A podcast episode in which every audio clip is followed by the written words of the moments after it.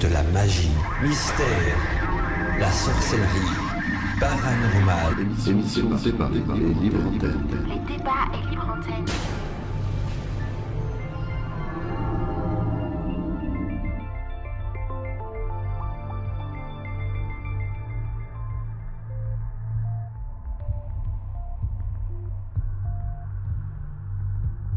Le replay, ça s'est passé sur Witches Radio.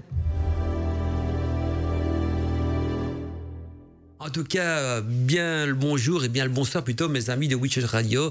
On se retrouve donc ce soir hein, pour un spécial débat libre antenne avec euh, toute l'équipe, hein, l'équipe qui est au rendez-vous ce soir, hein, l'équipe des habitués. Vous vous souvenez de l'époque où les débats libre antenne avaient lieu chaque vendredi soir euh, sur notre ancienne radio Arcadie. Bien maintenant cette fois-ci, ça poursuit, ça se poursuit donc sur Witches Radio tous les vendredis soirs, euh, dernier vendredi soir du mois bien sûr. On retrouve donc euh, l'équipe de Steph de Nat, Alina de Moi-même et un invité euh, surprise donc dans les débats et libre antenne. Et aujourd'hui donc euh, je vais laisser à chacun donc euh, de l'équipe de, des débats libre antenne se présenter lui-même. Et puis on va commencer avec un petit peu de courtoiserie quand même. Alina, je vais te laisser donc te présenter en toi-même. Premier débat et libre antenne. Et donc c'est la voix féminine qui va lancer l'émission et peut-être faire le tour de table aussi. Hein. c'est un petit peu comme la table de Brocéliande. On en discutait un petit peu hors antenne. On est tous autour de la table ronde. Et ce soir on va aborder donc le thème de l'émission débat et libre antenne qui sera euh, l'âme et l'au-delà. Eh bien, coucou à tous les auditeurs de Witches Radio. Moi, je suis super contente parce que c'est notre premier débat et libre antenne sur witchesradio.fr. Tu te rends compte, Mandala Tout à fait. Par contre, rappelle-moi de changer mon générique. Hein. Je suis encore le vieux générique d'Arcadie débat libre antenne. Donc je vais faire Ah, une petite mise à Bah, je jour. là, donc. eh ben, écoute, je suis super contente d'être avec vous ce soir. On a déjà du monde sur le chat. Et en plus, eh bien, on n'est pas tout seul parce qu'effectivement, avant, sur Arcadie, on était avec, euh, avec Mandala et moi. Et puis, on avait euh, des auditeurs, euh, des Arcadiens, des animateurs, des invités. Et maintenant, avec la nouvelle version, on a avec nous Steph Donat. Coucou, Steph. Coucou Comment Et ça oui, va Steph est là. La, la famille, la famille s'agrandit. Donc, on- Oui. en fait, on retrouve notre ami Steph, que vous avez tous connu à l'époque dans, dans les chroniques mystérieuses hein, de Steph. C'était l'aventure du mystère et de l'insolite. Eh bien, euh, on a euh, ressuscité Steph de son vieux placard qui, on se demandait s'il était toujours là. On a dépoussiéré. Et le revoilà parmi nous. Donc, on l'a secoué, on l'a rebosté, on l'a remis euh, en excellent état, tout brillant, flambant neuf. Hein, Steph? Voilà, on a sorti l'épouvantail du placard. dépoussiéré complètement. Mais on, l'a- on lui a fait une petite cure de jeunesse. Maintenant, il, il reparaît ses, ses- ses 20 ans et en super forme. Parle toujours bien près du micro, Steph, parce qu'on t'entend parfois un petit peu en arrière. En tout cas, c'est un plaisir de te retrouver donc dans les débats libre antenne. On a toujours l'habitude de se taquiner un petit peu, donc ça fait vraiment plaisir de te retrouver. Ça me manquait, hein, ces, ces, aventures du mystère et de l'insolite. Et donc, euh, il fallait absolument qu'il faisait aussi partie donc de l'équipe euh, des débats libre antenne. Et Alina, vu que c'est toi qui as euh, trouvé l'invité de, ce soir, donc euh, c'est toi qui, a invité l'invité, pour euh, employer le bon terme, je vais te laisser le présenter, puis on va laisser le micro donc euh, à Ludovic qui va parler un petit peu plus de lui-même, de sa chaîne en quelques mots, et puis on va rentrer petit à petit donc dans le thème du débat à libre antenne. Alors, on a avec nous Ludovic Richer, alias Arcana les mystères du monde. Coucou. Bonjour Alina, bonjour euh, Mandala et Steph. Merci beaucoup de, de m'avoir invité. C'est un plaisir d'être avec vous ce soir sur Witches Radio. J'espère que je le prononce correctement. hein. Oui. Beaucoup de difficultés avec l'anglais. Mais en tout cas, c'est un plaisir d'être ici. Alors, bah, écoutez, euh, qui je suis rapidement. Donc, euh, je suis un vidéaste. Je tiens une chaîne, une chaîne YouTube, donc Arcana les mystères du monde, comme Mandala et Alina l'ont dit. Je traite des questions d'histoire, de mythologie, d'archéologie, mais également de l'ésotérisme, du symbolisme et des sciences occultes. D'où euh, d'où ma présence ce soir avec vous, j'imagine. Et je- moi, je suis super émue et touchée d'ailleurs. hein, les auditeurs le savent. hein, on te suit. euh, on a énormément d'auditeurs qui te suivent d'ailleurs sur la vidéo euh, qui concerne justement la, la thématique de ce soir, qui est aussi présente sur ta chaîne. On a une auditrice de notre radio qui t'avait posé une question qui s'appelle Tout Jacker. Donc, on lui fait gros bisous. Et euh, j'ai été super émue en fait de me dire on a des, des auditeurs de la radio qui t'écoutent et qui te suivent. Donc, pour te dire que tu es connu chez nous Écoute, ça, et très apprécié. Ça, ça fait très plaisir, euh, je pense que c'est réciproque. Tu, sais, le, le monde d'Internet étant, étant petit, au final, je pense que quand on traite des thématiques euh, co- comme les nôtres, eh bien fatalement, le public euh, aime bien avoir euh, plusieurs médias différents afin de pouvoir euh, voilà, trou- trouver des, des façons de penser, des façons d'étudier ces, ces sujets différemment. Et puis, euh, puis c'est tout, tout à fait intéressant, en fait, justement, d'avoir plusieurs points de vue, plusieurs médias qui peuvent diffuser. euh, diffusée sur ces sujets. Oui. Et donc ce soir, on va parler de quoi alors? Dis-moi tout. Alors, ce soir, nous allons parler de, l'âme, avec tout ce que cela peut comporter et toutes ses subtilités. Et on va également parler de l'au-delà, puisque évidemment, si on parle de l'âme, eh bien, on est obligé d'aborder euh, la thématique de l'au-delà. Alors, euh, je crois savoir que, vous aviez pour ambition un petit peu tous de faire un petit tour de table, justement, de, de voir un petit peu nos points de vue respectifs sur ce qu'est l'âme, comment peut-on la définir, qu'est-ce que l'on qu'est-ce que l'on conçoit, enfin, quel est le concept qu'on qu'on impose sur ce mot de l'âme. Et, je pense que ça va ouvrir des perspectives intéressantes pour la suite du débat. Exactement. Et justement, j'ai une question que j'ai envie de poser aux auditeurs et, à tous ceux qui sont autour de la table ronde ici aussi, donc Ludovic, Alina et Steph Denat. Hein, ce sont des questions primordiales parce que euh, c'est important que chacun euh, réfléchisse à sa propre notion de, l'âme et de l'au-delà. Et puis, on pourrait peut-être mettre ça tous en commun et essayer donc de retrouver des points de convergence entre la notion, la vision de, chacun. Et aussi, peut-être, euh, grâce à toi, Ludovic, à travers euh, cette vision historique de, euh, de comment l'âme a pu évoluer. Quand je dis l'âme je parle bien sûr de l'âme dans l'esprit des humains et pas de. Parce que l'âme réelle, elle n'évolue qu'une seule manière, mais la conception humaine, par contre, elle change selon les cultures, les histoires et tout ça. Et donc, une question que je pose aux auditeurs, Hein, pour vous, auditeurs et auditrices, et également donc pour euh, Alina, Ludovic et Seb Donat, euh, qu'est-ce que c'est l'âme? Je, On parle bien sûr donc dans ce cas de l'âme humaine, sauf si on, estime que, que, la nature a aussi une âme ou que les animaux ont une âme, je ne sais pas, on pourra en discuter peut-être dans l'émission également. Et alors aussi votre notion de l'au-delà. Selon chacun d'entre vous, euh, comment est-ce que vous envisagez l'au-delà? D'abord, une question peut-être encore plus terre à terre. Est-ce que pour vous l'au-delà existe? Et s'il existe, quelle est votre notion de l'au-delà? Et pour l'âme également, est-ce que vous pensez qu'il y a une âme qui survit, donc une âme humaine après la mort, et cette âme irait dans, dans une sorte de paradis, ou bien serait réincarnée, ou alors euh, peut-être aussi elle aurait un autre cheminement? Je pense un petit peu euh, au, culte des morts, donc dans l'Égypte antique, où, l'âme avait tout un cheminement initiatique à suivre. Donc ça pourrait être un débat intéressant. Et si vous voulez donc euh, contacter l'émission en live, il y a d'abord l'adresse mail principale. Je vais vous donner l'adresse de, donc de la radio, vu qu'Alina et moi-même on a accès tous les deux à présent à la boîte mail, c'est contact www.fr, plutôt donc contact www.witchisradio.fr. Et donc on peut employer aussi le formulaire de contact du site internet de la radio. Si vous allez donc euh, sur witchisradio.fr, vous cliquez sur le bouton contact. Vous pouvez bien sûr nous envoyer des messages donc par mail ou bien via l'application aussi. Si vous envoyez des messages via l'application, il y a un petit un petit bouton euh, mail. Vous envoyez un texto et on reçoit tout ça également sur notre boîte de contrôle. Et sans oublier donc le chat, hein, le chat du site qui est ouverte. Donc si vous allez sur euh, witchisradio.fr vous allez dans le chat, vous allez voir qu'Alina est déjà en tant que maître du jeu, donc en train de modérer le, chat, et peut-être aussi que Ludovic viendra faire un petit coucou pendant les séances de musique ou même en fin d'émission, s'il a encore un petit peu le temps pour revenir chatter avec vous, et Seb de Nat également. Euh, donc on va commencer le tour de table. Je sais pas lequel de vous trois, le temps que les auditeurs nous écrivent pour donner leur impression, leur sentiment, leur vision de l'âme et aussi de l'au-delà qu'on pourra partager sur l'antenne. Je vais lancer donc le petit tour de table. Chacun d'entre vous pourrait me donner donc sa propre vision, sa conception de l'âme. D'abord, aussi euh, s'il y croit, parce que c'est vrai qu'on peut très bien dire, on peut croire qu'il y a une âme, mais pas forcément un au-delà. Je, je vous connais pas tous niveau spirituel ni niveau euh, religion ou, ou, métaphysique, et donc chacun d'entre vous a déjà sa propre opinion. Et puis donc, ça serait bien aussi que Ludovic donne, donne son opinion à lui, et également peut-être pour mieux éclairer notre euh, chandelle par rapport justement à l'historique de la vision humaine, donc de l'âme. Alors, je peux commencer vu que je suis la seule petite fille Tout à fait, tout à fait. Ça, ça, ça a prouvé que tu es la seule fille, hein, c'est jamais. Alors moi déjà j'y crois, c'est clair. Et euh, en fait je me suis toujours dit, euh, c'est un petit peu comme la nature. Tu sais, la nature naît, renaît. Mhm. Et je me suis dit, ce serait quand même, c'est quand même étrange que les, les, gens puissent percevoir une chose, que, le fait que quand on meurt il se passe rien.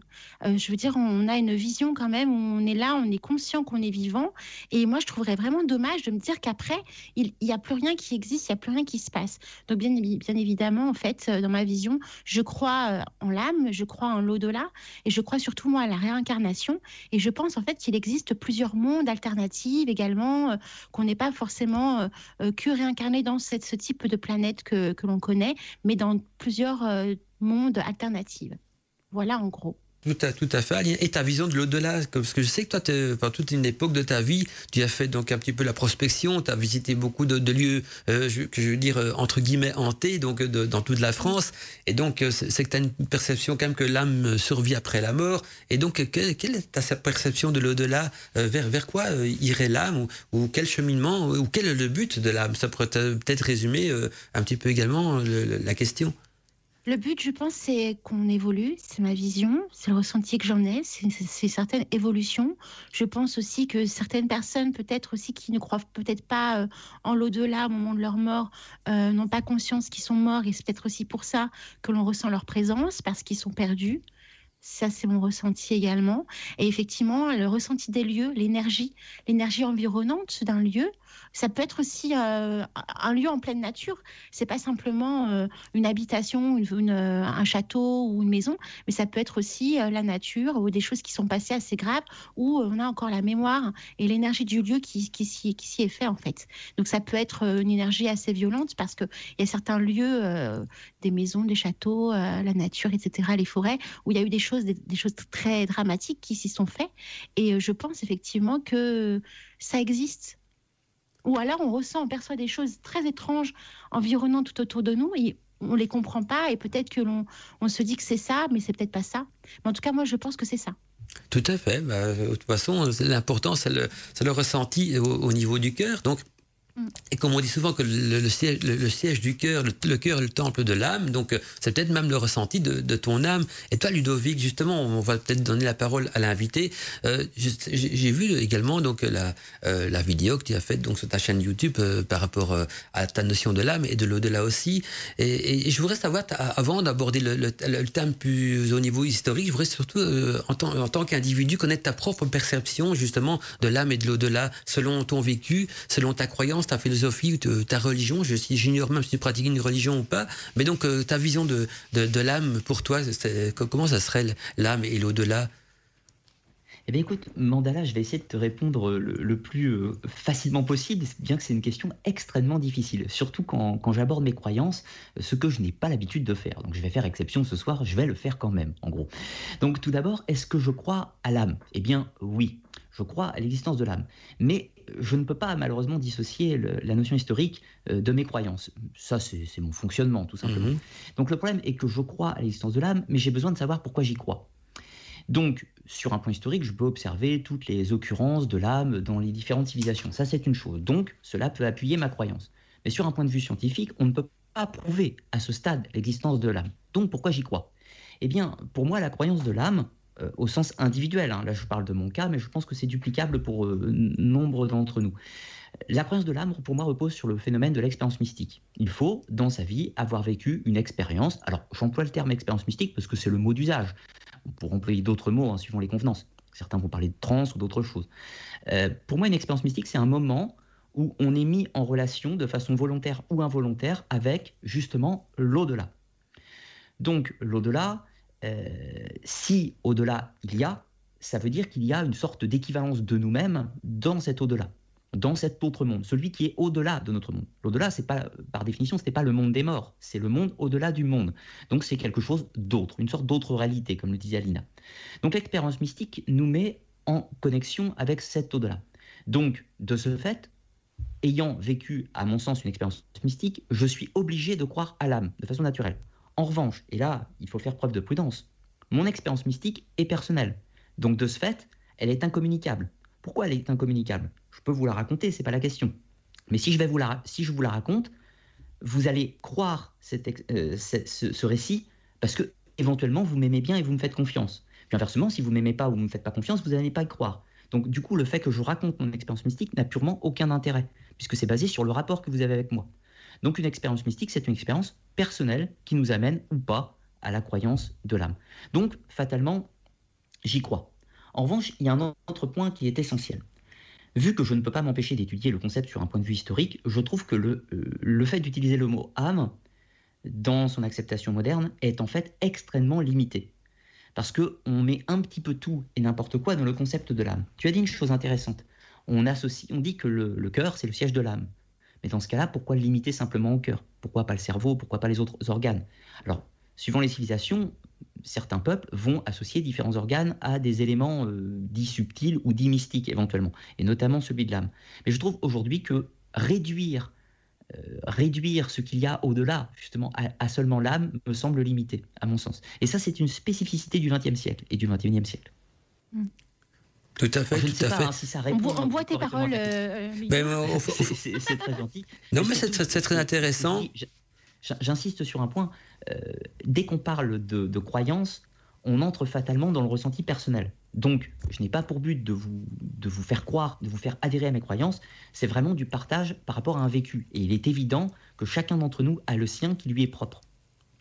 Exactement. De toute façon, on est là pour partager, donc tu ne vas pas t'en faire de, ce côté-là. Mais c'est intéressant parce que moi, je pense que la notion de chacun, euh, c'est un petit peu comme les pièces d'un puzzle. Chacun a sa propre vision, et puis il y a le côté historique aussi. Mais le côté historique de l'âme, ça signifie quoi? Mais ça, signifie la, vision d'autres humains qui, ont fait d'autres types d'expériences. Et je pense que l'ensemble des expériences de, tous les humains, parce que je pense qu'à cette table ronde ici, dans ces débats libre antenne, on y croit tous hein, euh, au terme de l'âme et de delà sinon je pense pas qu'on aurait peut-être pris le, ce thème-là. Donc on y croit tous, mais à manière, bien sûr, et, avec nos propres mots.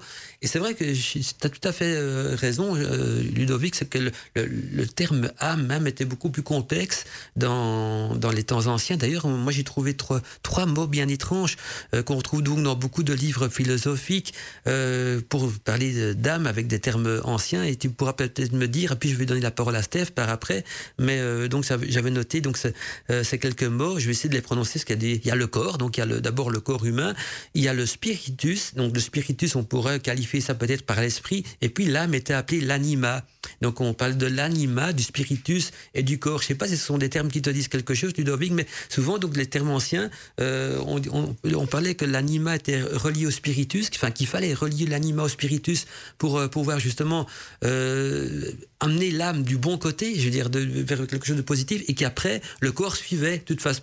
Par contre, si l'âme s'accrochait au corps avant de s'accrocher au spiritus, ça pouvait être une déchéance de l'âme. Donc, je ne sais même pas des, croyances qui me sont propres, c'est des trucs que j'ai pu lire dans des livres anciens. Et je sais pas si, toi, de ton côté, dans les recherches que tu as faites, ce, ces termes te parle ou pas, parce que je voulais essayer d'en savoir un petit peu plus ce soir, tous ces mots. Et comme Ludovic est là, ben, je vais essayer d'en profiter pour lui poser la question également. Peut-être que tu pourras m'éclairer là-dessus. Écoute, je, vais tenter du moins de, partager euh, mes recherches. Euh, tout d'abord, l'anima, c'est l'élément, un élément qui anime quelque chose. Donc, l'anima qui anime, euh, par exemple, le corps. Donc, dans ce cas, dans son acceptation latine, anima anime le corps. Donc, tout va bien. On a une dualité. Spiritus, ça vient de, voilà, ça, donne l'esprit. La question, et c'est vraiment une des grandes difficultés, par exemple, de la religion chrétienne, c'est est-ce que l'âme et l'esprit sont la même chose ou est-ce deux choses dissociées? Et bien ça, ça va varier suivant les époques, justement. Parce que si euh, on a euh, deux, choses, donc d'un côté un, un, spiritus, donc un esprit, et de l'autre côté une anima, quelque chose qui anime, euh, où on place ces deux éléments par rapport à notre fonctionnement. Alors souvent, on, entend la notion, donc la tripartition de l'être, c'est-à-dire corps, âme, esprit.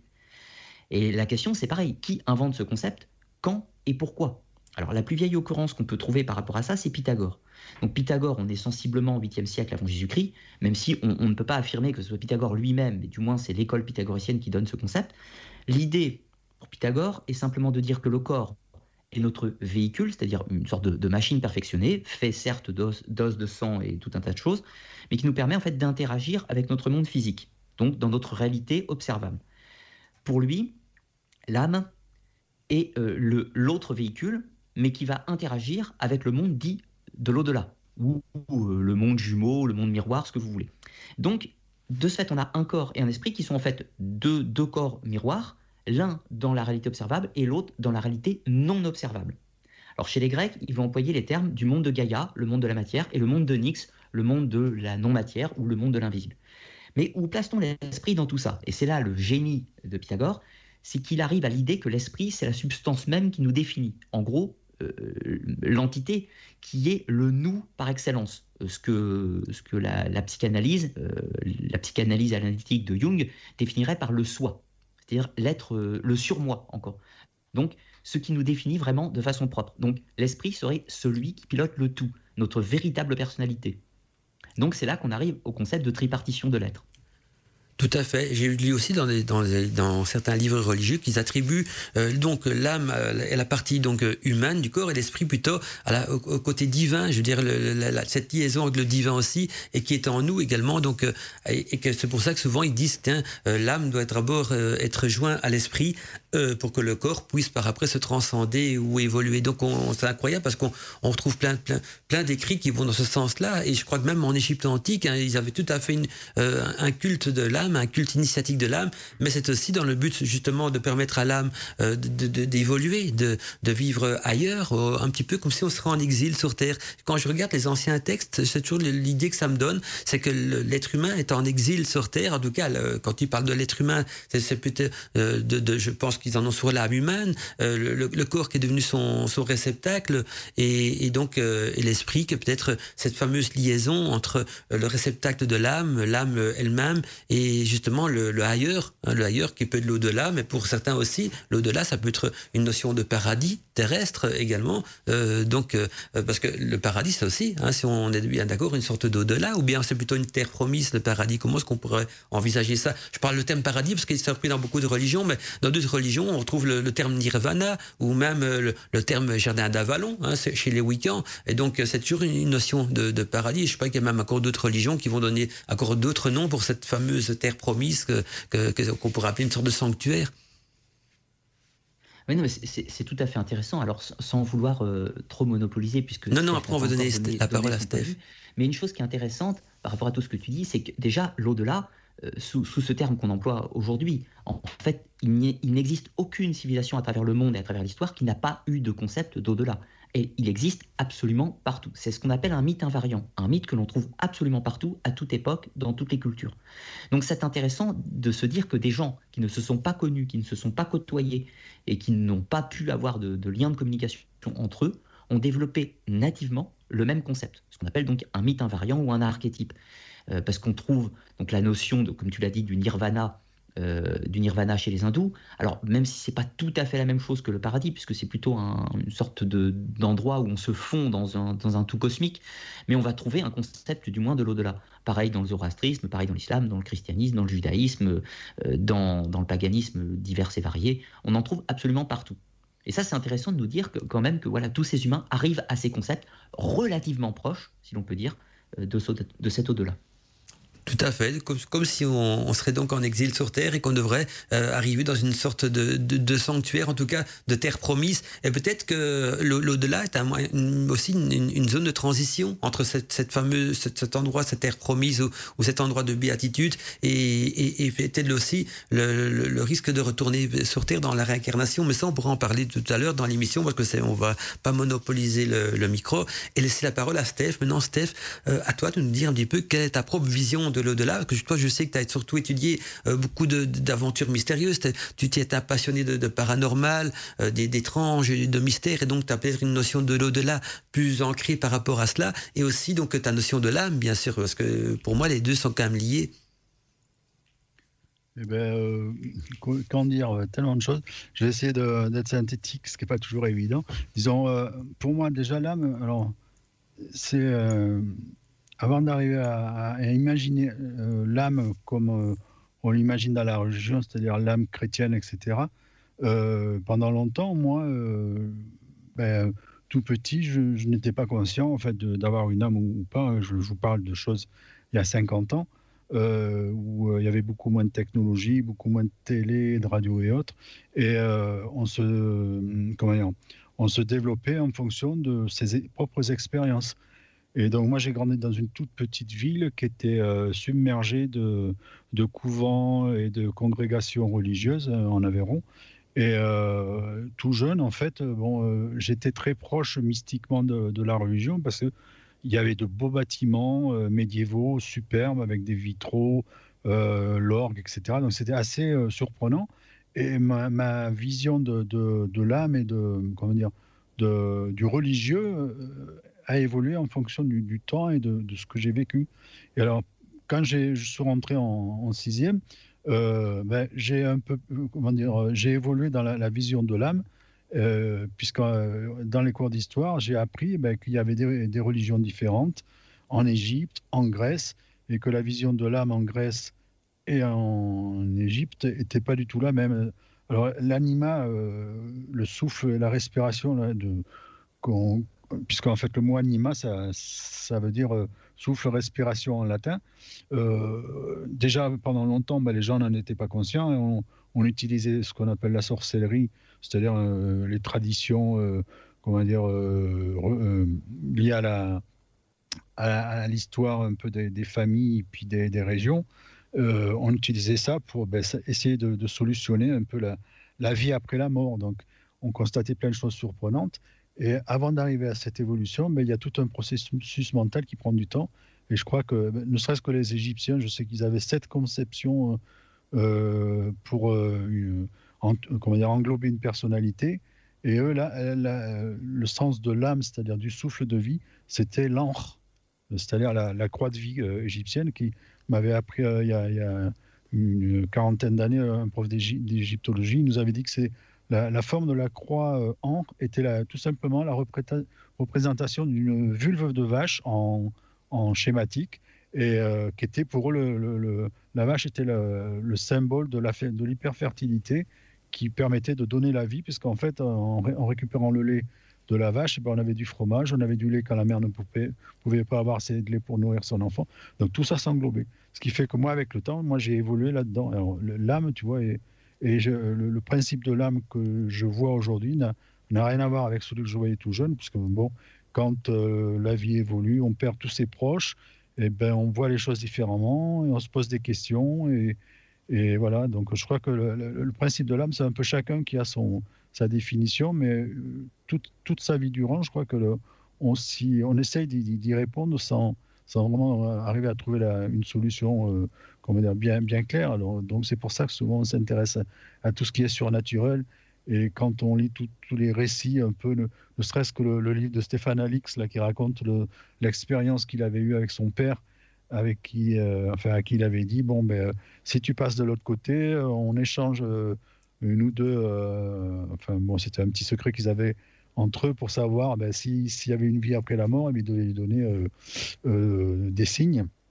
Et Stéphane Alix raconte dans son livre que justement, il, il, a eu ces signes. Donc, tout ça fait que, bon, pour lui, ça a évolué et il a vu, j'imagine, la, vie, l'âme différemment. Donc, je crois que tout ça, c'est une, une, approche personnelle, mais en même temps, c'est assez passionnant. Quoi. Tout à fait. et tu, et tu n'as jamais vécu, Steph, toi, dans ta vie, justement, une, je ne sais pas si on peut qualifier ça d'expérience mystique, mais une expérience qui t'a montré que, euh, que tu que, que tu t'as persuadé, en tout cas, que, que l'âme était, que tu avais une âme en toi? Eh bien, euh, ben, il y avait l'histoire qui m'était arrivée quand j'étais jeune, quand on m'avait dit que j'étais un peu zinzin, que j'avais, j'avais cru mmh. voir un, un, religieux qui n'existait pas, et euh, puisque il n'y avait personne, il y avait, enfin, le, le, gars était mort il y a 40 ans. Donc ça, ça a été une, une grosse révélation. Et, le côté mystique, ça m'a. Enfin, je me suis pris une claque dans la, dans la figure. Hein. J'étais tout jeune à l'époque. Mhm. Et ben, euh, j'ai vu les choses différemment. Quoi. Tout à fait. Je sais pas si j'ai bien répondu. Oui, non, c'est très bien, c'est très, très, bien. Donc on a, on a fait le, tour de, table euh, pour chacun. Quoi. juste, tu vois ce qu'expliquait Steph euh, là par rapport à son expérience mystique, c'est ce qu'expliquait justement Ludovic au début de l'émission souvent ça a un lien avec une expérience aussi qui est personnelle et qui est très forte. Exactement. C'est de croire en tout ça. Exactement, et peut-être peut qu'il y a des auditeurs aussi d'ailleurs hein, qui de leur côté ont déjà vécu euh, une expérience que on va, le, on va mettre le terme mystique, hein, comme ça on peut mettre des mots sur les choses. Hein, mystique dans le sens que tout ce qui est une, une expérience un petit peu euh, extraordinaire, hein, qui a un rapport avec quelque chose de mystique ou avec une partie de, de soi ou, ou, avec une effervescence de soi ou, peu importe. Donc euh, n'hésitez pas à venir la, la partager aussi. D'ailleurs je vais vous donner. Oui. une définition de la croyance qui pourrait nous aider un peu ce soir. Euh, ils disent que la croyance est un processus mental expérimenté par une personne qui adhère à une thèse ou à, une hypothèse. je crois qu'on est à fond dans, la chose ce soir. Oui, tout à fait. C'est très intéressant ce que dit, ce que dit Steph sur un point, c'est que la, le propre même de la croyance, c'est de ne pas avoir de preuves. Euh, c'est très compliqué comme concept. Mais l'idée euh, croire ou savoir, c'est deux choses différentes. Alors, euh, savoir, euh, c'est très abstrait. Comment peut-on dire que l'on détient une vérité? C'est, Ça me paraît un peu présomptueux. Mais en tout cas, la foi, quelqu'un qui, je prends l'exemple du christianisme toujours, quelqu'un qui a la foi en Jésus n'a ni besoin de voir Jésus, ni besoin d'entendre Dieu dans sa tête pour croire. Il a la foi et c'est ce qu'on pourrait appeler son bienfait personnel. L'expérience mystique, ça fonctionne un petit peu différemment. C'est le moment où quelqu'un acquiert une certitude, acquiert une certitude par quelque chose de quasiment non explicable, mais qui ne lui laisse aucun doute. C'est très complexe. D'où sa notion d'incommunicable aussi. Donc là, on pourrait qualifier que l'expérience mystique est encore au-dessus de la foi, parce que la foi, on croit, mais euh, l'expérience mystique nous, nous, nous conforte dans, dans, la foi, peu importe en quoi on a la foi, bien sûr. Mais l'expérience mystique est là pour dire, regarde, euh, on, on, se prend conscience que, que, ou bien peut-être même qu'on n'a pas forcément la foi au départ et que l'expérience mystique permet d'acquérir la foi parce qu'on a vécu quelque chose qui nous permet justement de ne plus tout douter du tout. Alors c'est délicat, euh, je n'aurais pas tout à fait le même point de vue que toi, euh, même si on va, on va se retrouver à la fin, mais je ne dirais pas que l'expérience mystique est supérieure à la foi pour plusieurs raisons. Euh, une expérience mystique, c'est un acte volontaire ou involontaire qui mm-hmm. amène à une certitude, une certitude intellectuelle intellectuelle ou mentale ou, spirituelle, peut-on dire. À la fois, vous vous rendez compte la puissance de cet acte, c'est-à-dire qu'elle ne repose sur aucun élément factuel. Et on a la foi. C'est une sorte de puissance mentale complètement folle, la foi. Moi, je ne suis pas croyant ou adhérent d'une religion diverse ou variée, mais je suis admiratif de la notion de foi. Donc du coup, quelqu'un sans aucune preuve arrive à adhérer à un concept. Je trouve ça fascinant. Donc mieux, moins bien, je pense que c'est une erreur de vouloir les catégoriser. En revanche, je rebondis sur ce que Steph a dit tout à l'heure, sur la notion de l'âme, par exemple, dans, la religion chrétienne ou avant. Dans la religion chrétienne, il y a une chose qui est très intéressante, c'est que l'âme est une et indivisible, et de ce fait incorruptible. L'âme, par nature, elle est parfaite, absolue et sans fin. Euh, donc elle laisse la place à rien d'autre.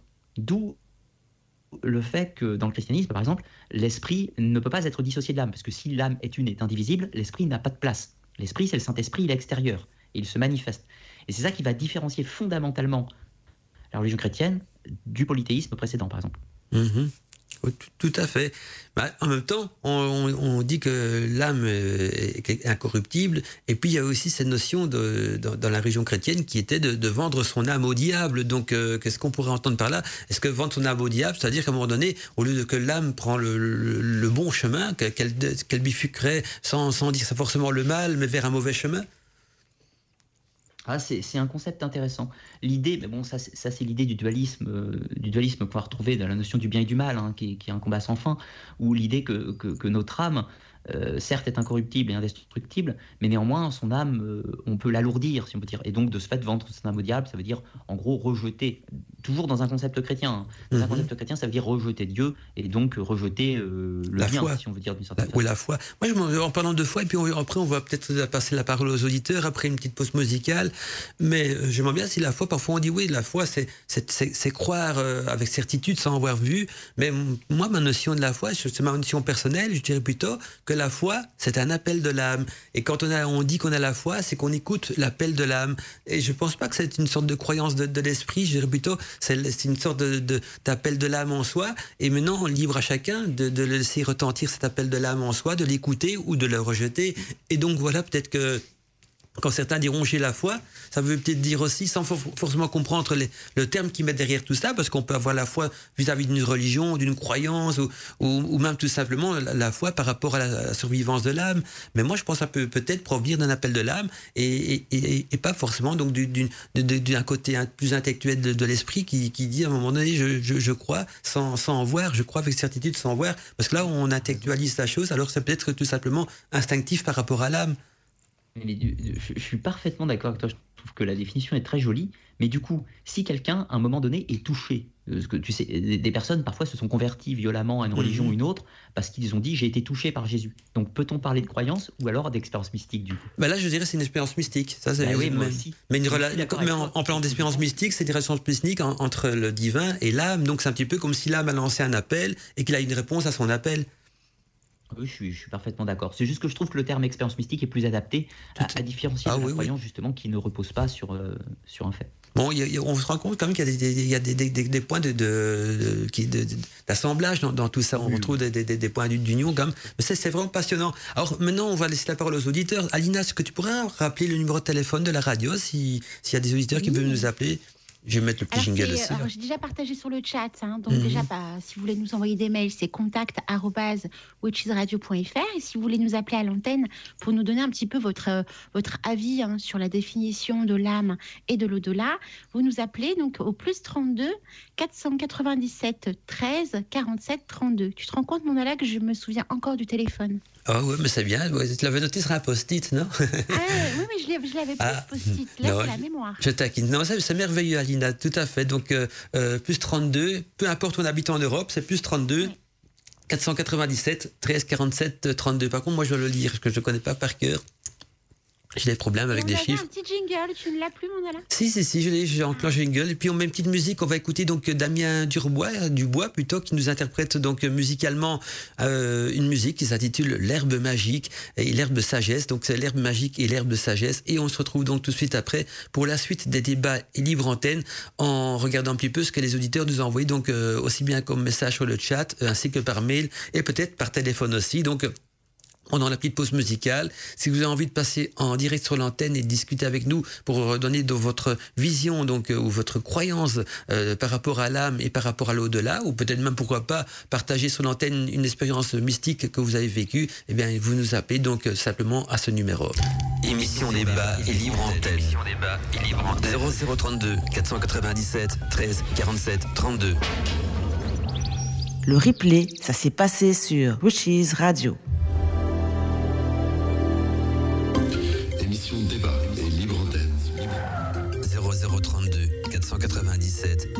47 32. Et bien voilà, je relance toujours le numéro de téléphone. On ne sait jamais hein, s'il y a des auditeurs qui ont envie de participer à l'émission. On peut appeler tout au cours de l'émission. Donc la ligne est bien sûr ouverte. Alors Alina, je te donne donc la parole pour que tu puisses partager donc euh, euh, déjà sur l'antenne euh, les questions des auditeurs et puis euh, chacun d'entre nous pourra un petit peu euh, dire ce qu'il en pense par rapport donc justement aux questions au vécu, ou bien au vécu donc, des auditeurs, que ce soit au niveau du chat ou au niveau de la boîte mail. Tu as une petite question que j'ai envie de te poser, Alina, est-ce que tu reçois des mails également ou bien il n'y a que des, questions qui Ah viennent oui, à travers je le chat des mails aussi, hein. Ah ok, d'accord. Oui, oui, là, j'ai partagé sur le chat hein, euh, de Skype euh, pour que, Ludovic puisse les, lire aussi. Et là, on a encore reçu des messages, donc je vais partager après coup. On a donc une question, première question de Sofiane du chat qui nous dit bonsoir. Est-ce qu'on peut savoir si l'âme est jeune? Non, si l'âme est-elle jeune ou est-elle vieille? Et comment savoir, euh, comment savoir tout cela en fin de compte?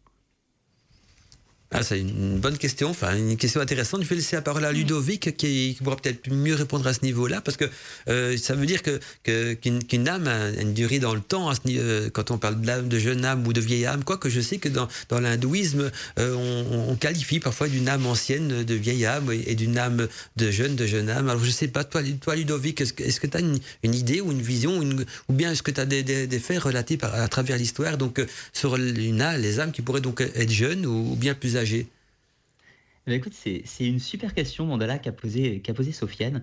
Euh, en fait, euh, j'ai plusieurs petites choses à dire par rapport à ça. La première chose qui est un peu, un peu rigolote, si on peut dire, euh, un jour j'étais en forêt de, en forêt de Brocéliande, j'étais une sorte, je participais à une sorte de cercle druidique ouvert, et puis il y avait une dame, une druidesse, qui tirait les cartes qui tirait les cartes et euh, voilà euh, un petit peu l'avenir ou le, une sorte de lecture d'âme des, des différents participants il avait 23 ans, donc il y a quelques années, il y a 13 ans. Et euh, du coup, elle me tire ma carte, hop, je tire une carte de tarot, je tombe sur l'ermite. Là, elle me regarde, elle me dit, Hum, toi, tu es une vieille âme, etc. Tout ça. Et là, je me suis dit, je suis, je suis désolé pour mes propos, ils sont peut-être pas très gentils, mais pour moi, c'est là que j'ai su que c'était une charlatante. Pourquoi? Parce qu'elle ne me connaissait pas, peut-être que son ressenti était, était sincère, hein, honnête. Je dis charlatan, c'était pas, euh, c'était pas forcément méchant, mais c'était pour dire que hum, sur quoi repose en fait son raisonnement, si ce n'est par une perception diverse et variée. Moi, j'aime bien que ça repose sur des choses un petit peu plus solides. Alors du coup, je commence à m'interroger sur la question et dire je suis une vieille âme. Qu'est-ce que ça veut dire être une vieille âme? Dans l'absolu, si on considère un moment de la création, on a tous été créés en même temps, donc on serait tous dans l'absolu des vieilles âmes. Je vais prendre l'exemple avec l'hindouisme. Dans l'idée de l'hindouisme, le Brahma, c'est-à-dire le Dieu suprême, mais qui forme la notion de Dieu suprême en fait est trop limitative. C'est euh, le Brahma, c'est ce qui englobe le tout. Toute la création est le Brahma. Donc nous tous individuellement, nous sommes des morceaux du Brahma. Et c'est c'est pareil pour les arbres, les animaux, les chats. Donc dans cette lecture hindoue, par exemple, on est tous des vieilles âmes puisqu'on date du début de la création, ou du moins on est un fragment de la création. Donc on a tous le même âge. Et cet élément, on va le retrouver de façon quasi unanime à peu près partout. Donc je trouve que la notion de vieille ou de jeune âme, en soi, n'est pas la bonne question, à mon sens. Parce que dire je suis une vieille âme donne une sorte de sentiment de supériorité par rapport à l'autre qui serait une jeune âme.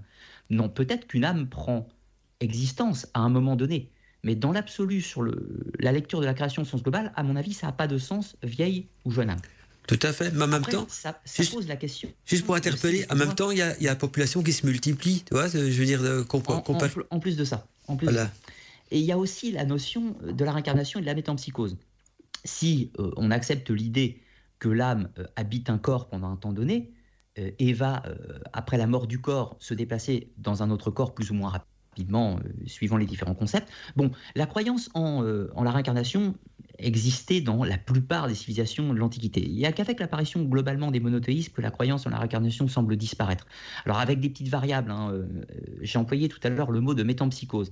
Alors métampsychose, c'est un concept grec qui est un tout petit peu plus complexe que, que la, la réincarnation, puisque ça accepte l'idée d'un voyage volontaire. C'est-à-dire, en gros, la réincarnation, c'est un côté passif qui dit je me déplace de corps en corps au gré de la mort, alors que la métampsychose, c'est un côté volontaire. C'est-à-dire que je, je m'incarne volontairement dans un corps. Donc la métampsychose a un côté actif, alors que la réincarnation a un côté passif, si, si on voit un petit peu la subtilité du, langage. Donc, vieille ou jeune âme, euh, j'aurais pas de réponse fermée, mais je pense que la question, nous, la question peut être posée autrement. C'est plutôt d'où vient notre âme? D'où vient notre âme? Quelle est sa source? Euh, Est-elle émanée de quelque chose à l'origine? Est-elle créée par un, être supérieur divers et varié? Je n'ai pas la réponse, bien sûr. Mais euh, voilà, je pense que la vraie question est plutôt là, c'est plutôt d'où vient l'âme plutôt que connaître son ancienneté. On constate aussi, c'est ça qui est drôle, c'est que beaucoup, on est, tous très très nombreux à se poser cette question d'où venons-nous? Tu vois? Et, rien que le fait de se poser cette question, bah, la réponse est généralement euh, au fin fond de nous par rapport à nos croyances, à nos expériences, au côté mysticisme. Mais c'est vrai qu'on se pose tous la question on vient d'où quoi? Ou alors, pourquoi sommes-nous là? Quand on parle d'âme aussi, on peut se... moi j'irais plutôt la question de qu'est-ce qu'on est? J'irais plutôt mm. pas forcément d'où on vient, mais plutôt qu'est-ce qu'on est exactement. Hein est-ce qu'on est Pourquoi vivre tout ça? Est-ce qu'on est qu'un amas, de, un amas de chair euh, animal et sans plus destiné à naître et à mourir et, et c'est fini? Ou bien est-ce qu'on est plus que ça? Est-ce qu'on est, qu'on est un être spirituel incarné dans un corps de chair? Est-ce que euh, est-ce qu'on a quelque chose donc de divin en nous ou de, différent de, la nature? On peut, Ça peut être beaucoup de questions, mais en, en résumé, donc tout ça, c'est plutôt donc euh, qu'est-ce qu'on est plutôt que d'où on vient parce que une fois qu'on qu qu qu sait qu'on peut répondre à la question qu'est-ce qu'on est on sait forcément d'où on vient aussi par après. Et d'ailleurs ça me fait penser à cette fameuse phrase mythique qui avait donc à l'entrée du temple des Delphes qui disait en quelques mots connais-toi toi-même et tu connaîtras euh, l'univers et les dieux et donc je pense que la connaissance de soi euh, est parfois donc euh, la clé pour comprendre un petit peu donc euh, tous les autres écrits mystiques euh, ou peut-être aussi allégoriques qui, euh, qui, qui ont parsemé le monde. On en revient toujours à ce point-là. La, clé secrète, peut-être pour ouvrir ce coffre ou cette boîte de Pandore, ce serait donc la connaissance de soi. Donc connais-toi toi-même. Mais même cette fameuse phrase connais-toi toi-même euh, peut être interprétée de plusieurs manières. Qu'est-ce qu'on veut dire justement par cette fameuse phrase connais-toi toi-même et tu connaîtras l'univers et les dieux? Est-ce que c'est par rapport à l'âme, par rapport à quelque chose de plus métaphysique physique ou, par rapport au, tout. Donc on, arrive à des choses quand même très profondes. Euh, je ne sais pas ce que toi tu en penses, Steph, parce qu'il n'a pas encore parlé beaucoup, Steph, euh, justement au niveau de, l'âme. Est-ce que toi, dans tes notions, dans, ton parcours et dans ce que tu as pu lire et étudier dans, dans ta vie, euh, tu as cette notion également de vieille âme et de jeune âme?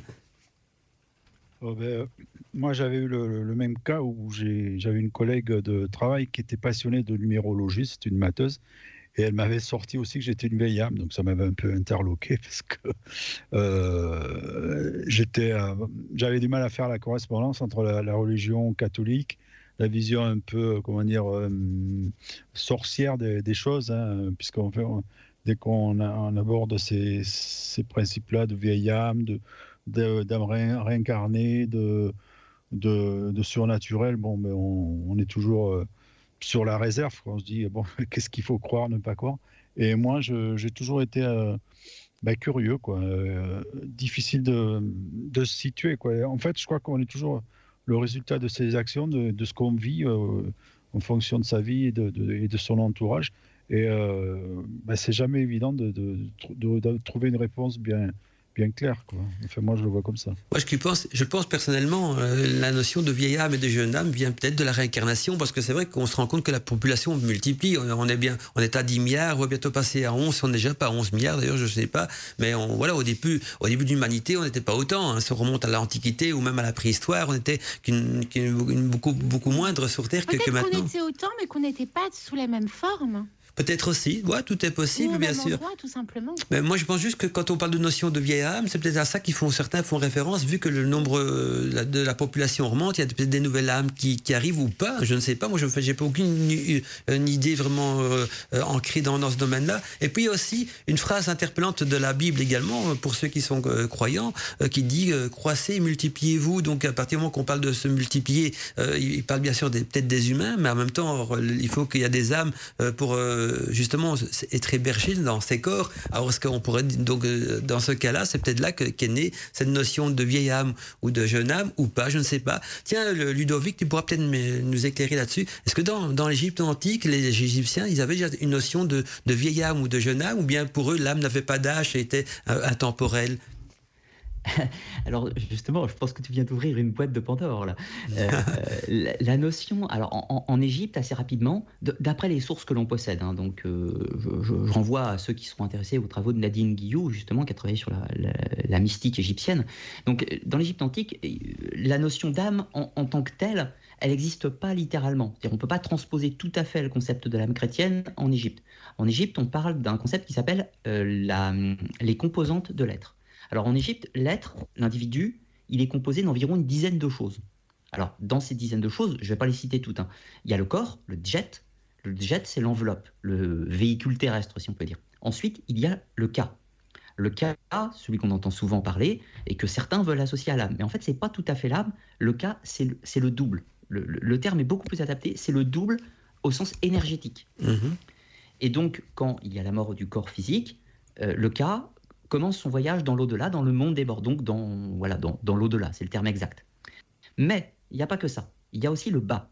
Alors le bas, qu'est-ce que c'est? Certains ont voulu le rapprocher de la notion d'esprit, c'est un petit peu plus complexe. Le bas, c'est ce qui définit notre, euh, notre puissance active. Euh, ce, que, ce que Steph a un petit peu dit tout à l'heure avec la notion du souffle. C'est le souffle acteur. Donc on peut dire que le bas, c'est ce qui va piloter euh, l'être. Mais on n'a pas que ça. On va avoir également le renne. Alors le renne, qu'est-ce que c'est? C'est le nom ou l'image.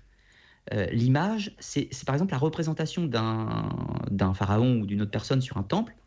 Ce renne, euh, il a une substance physique parce que la représentation d'un individu est connectée à lui. Donc, vous voyez par exemple la notion du culte des idoles et surtout des talismans. Le fait d'avoir une statue votive, euh, statue à l'effigie d'une divinité, c'est d'une certaine façon posséder une part du pouvoir de cette divinité. Et là, on voit toute la base du culte de l'idole.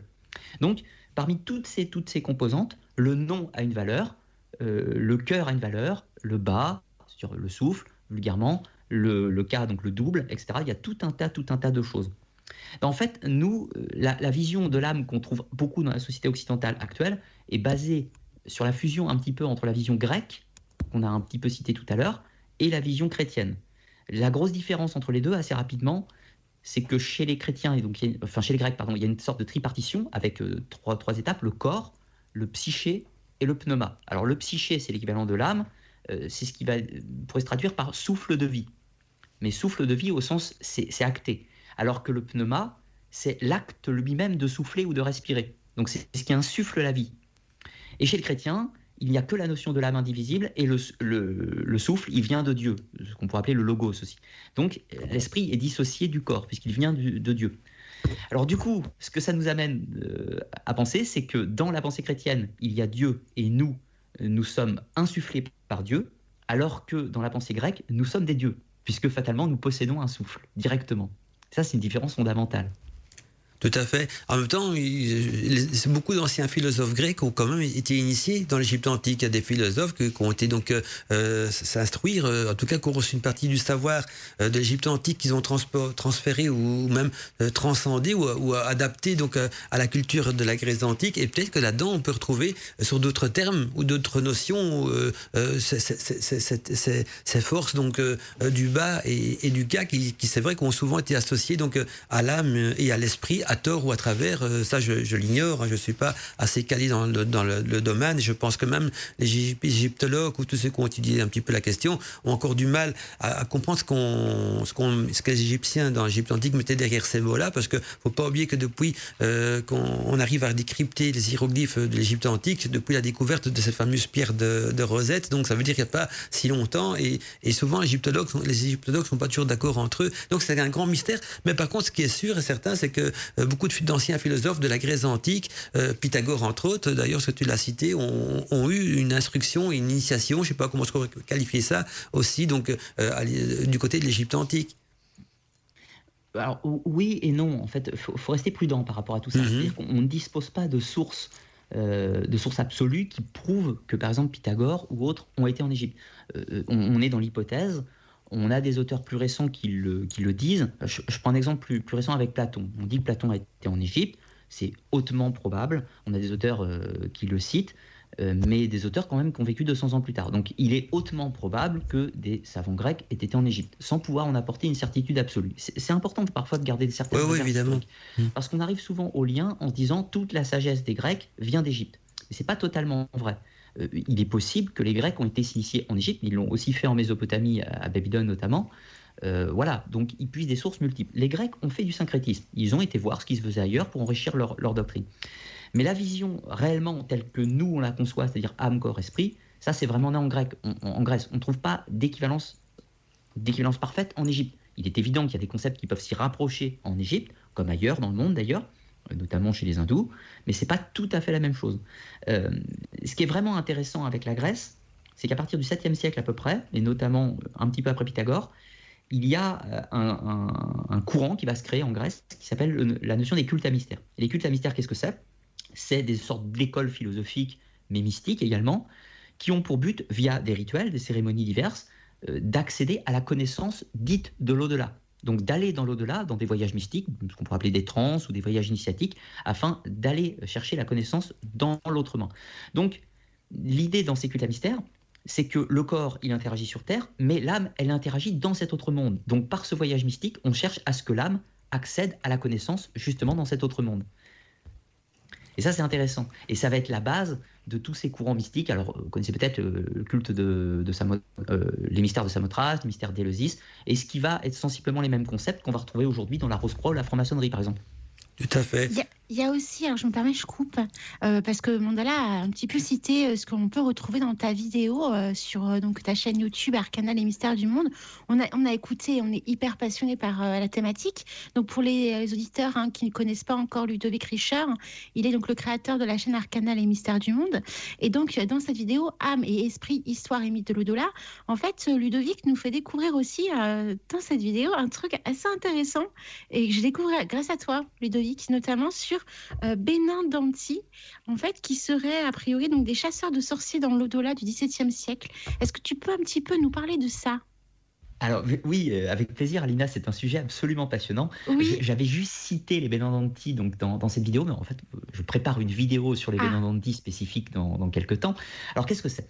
Alors euh, ça c'est intéressant parce qu'on on va toucher vraiment euh, quelque chose que j'espère qu'on va aborder, c'est-à-dire les, justement les différentes composantes de l'âme dans les croyances un peu populaires et notamment dans, dans, ce qui forme un peu la matrice de, la Vika aujourd'hui.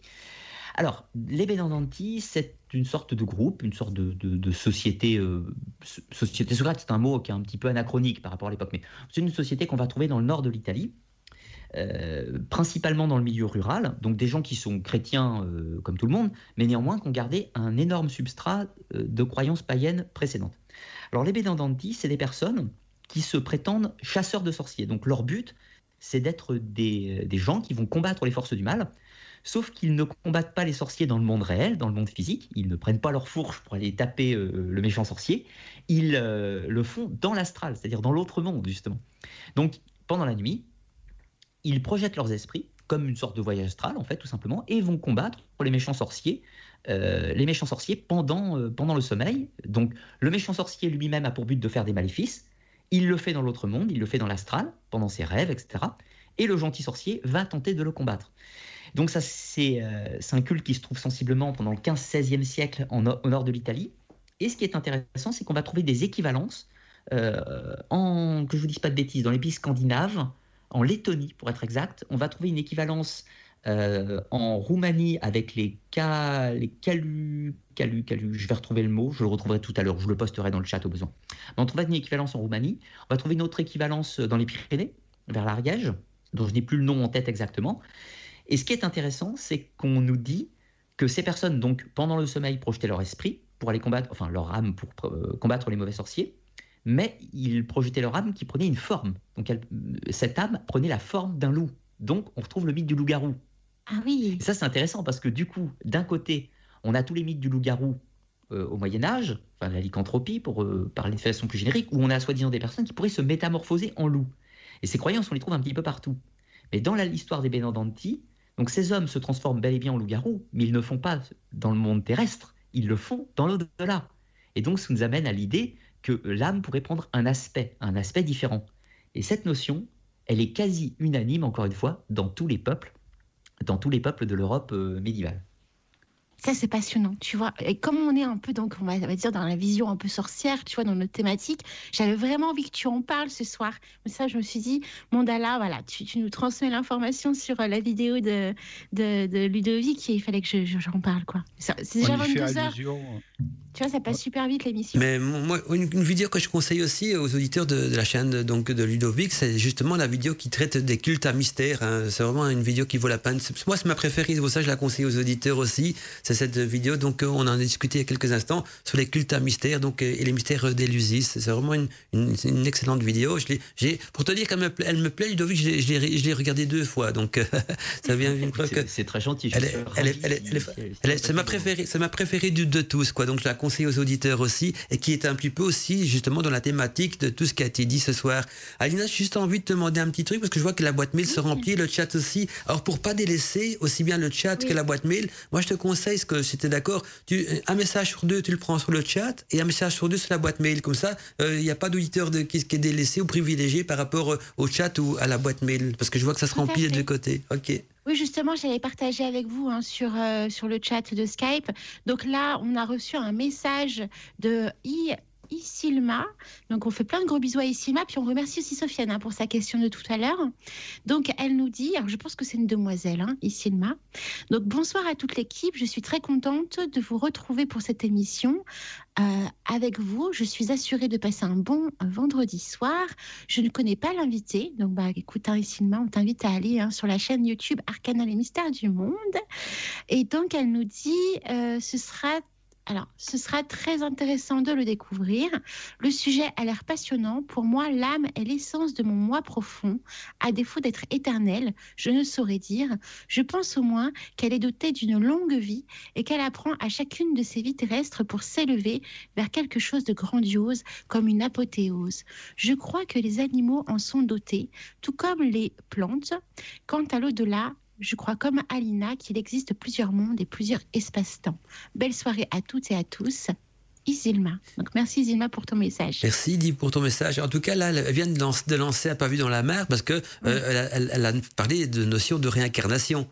On est bien d'accord que j'adore, je suis passionnée que, ça. que, l'âme évolue. Et beaucoup de, religions d'ailleurs euh, font, font, allusion que au fait l'âme est sur terre et, donc elle, est là pour vivre un petit bout de temps dans, dans le corps humain. Puis le, corps euh, euh, il y a la déchéance de la chair le corps meurt et l'âme se réincarne dans un nouveau corps un petit peu comme dans un nouveau véhicule avec une sorte de, reset quand même parce que on, se souvient pas de nos vies antérieures si on a eu ou pas.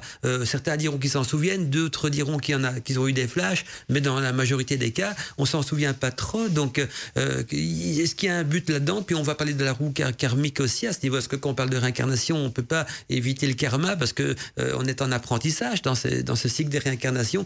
Et la réincarnation n'empêche pas forcément la notion de paradis de nouveau ou, de, terre promise, hein, parce qu'on dit que les réincarnations, les multiples réincarnations sont là euh, pour faire évoluer l'âme. Je, résume, hein, ce ne sont pas des croyances personnelles, loin de là. je résume un petit peu de ce que j'ai déjà pu entendre autour de moi. Donc les multiples réincarnations sont là pour perfectionner l'âme, et puis on parle après de rédemption, certains diront ascension, chaque, ou être de lumière. là, on rentre peut-être un petit peu dans le New Age aussi. mais donc, est-ce, est qu'elle, justement, la réincarnation est compatible avec les religions? On va, Je sais bien que Ludovic et peut-être vous, vous, trois, vous allez me dire oui, avec certaines religions, mais pas forcément les religions monothéistes. Et pourtant, je, je me reviens plus dessus, mais j'ai trouvé à un moment donné un passage dans, la Bible qui pourrait peut-être faire allusion à la réincarnation. Je ne sais pas si quelqu'un de vous pourrait m'aider à ce niveau-là. C'est un moment donné où justement, je crois que ça, ça, ça a rapport avec des, amantes, trois, donc trois fois, trois femmes qui sont, qui sont décédées, qui sont mortes, elles attendent l'arrivée de, de, Jésus, du Christ, on va dire, et, et, quand, et, quand, et, le loupe parce qu'elles n'avaient pas assez d'huile dans leur lampe, ou euh, donc pas assez d'huile en tout cas avec elles, et donc euh, pour avoir loupé ce qu'ils appellent l'amant, c'est-à-dire le, Christ qui viendrait euh, les, les, chercher, elles doivent retourner sur terre, remplir le lampe à l'huile. On pourrait peut-être interpréter ça, cette phrase, pour une sorte de réincarnation euh, qu'on retrouve donc dans, la Bible même des, chrétiens. Mais je ne sais plus vous dire de quel verset il s'agit. J'en ai un jour entendu parler, mais impossible de, retomber dessus. Donc euh, je ne vais pas m'éterniser là-dessus, sauf si un d'entre vous pourrait m'aider. Mais est-ce que vous avez une, croyance particulière en la réincarnation? D'abord, est-ce que pour vous la réincarnation est possible? Est-ce qu'elle existe? Et est-ce qu'elle est compatible aussi avec toutes les religions ou pas? Qui, je sais pas qui a envie de répondre à ça. Peut-être pas toutes les religions. Ça, par contre, je sais pas parce que je connais pas toutes les religions. Enfin, avec beaucoup de religions. C'est vrai qu'il y, en a, il y en a énormément sur Terre. Parce que euh, c'est vrai qu'on cite souvent euh, le, christianisme, le judaïsme et, la religion musulmane, tout ça, mais ils ont les mêmes racines. Tout, même même, même dans, le christianisme, il y a les protestants, il y a les orthodoxes, il y a, les chrétiens, mais ils ont les mêmes racines. En fait, tous ces, religions monothéistes, ils ont une racine en commun qui est l'Ancien Testament. Hein. Donc, euh, je ne sais pas si c'est comme si ce serait le même tronc qui a pris plusieurs branches. Mais moi, quand je parle de d'autres religions, il y a aussi le bouddhisme, l'hindouisme, même le chamanisme qui est aussi une, croyance. Donc euh, c'est un petit peu en allant peut-être dans des horizons un petit peu plus divers. Je sais pas ce que, que cette notion de réincarnation, d'abord, est-ce que vous y, croyez et quelle est votre conception justement de, de la réincarnation? Je vais une fois relancer la parole à Steph parce que euh, pour le moment, Steph, on va pas content beaucoup aussi.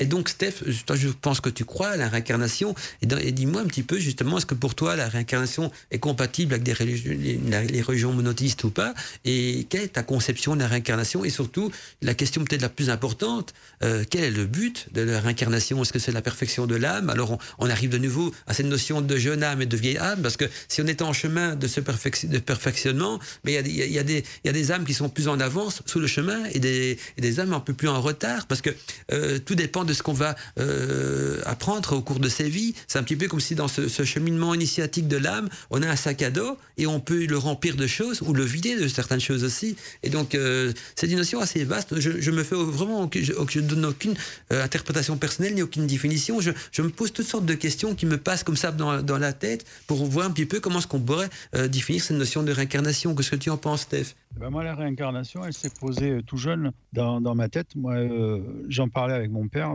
parce qu'en fait, moi, je, descends d'une vieille tradition de rebouteux, homme des campagnes qui qui aidait un peu les gens de la communauté, hein, parce qu'on ne pouvait pas se payer le médecin et tout ça. Bon, on disait sorcier à l'époque, mais ça ne voulait pas dire grand-chose. Et euh, j'en parlais avec mon père. Alors, euh, sa vision, lui, des, choses était parce que il faut savoir que bon, euh, les 99% de la population française, jusqu'à la après la guerre, vivait dans les campagnes. Et dans les campagnes, il fallait d'abord savoir eh bien, comment fonctionnait la vie. Alors, on observait par rapport à la nature, c'est ce qu'on appelait la magie naturelle et tout ça. Et euh, ce qu'on avait remarqué à l'époque, c'est que euh, lorsque le, on enfouissait les, corps sous terre, euh, il émanait une flamme. on, on, appelait ça les feux follets à l'époque, mais on ne savait pas ce que c'était véritablement. Alors, on pensait que c'était l'âme qui sortait du corps du défunt, et ça virevoltait souvent, ça suivait les humains. Alors, les, jeunes, les gamins qui, passaient à côté du cimetière.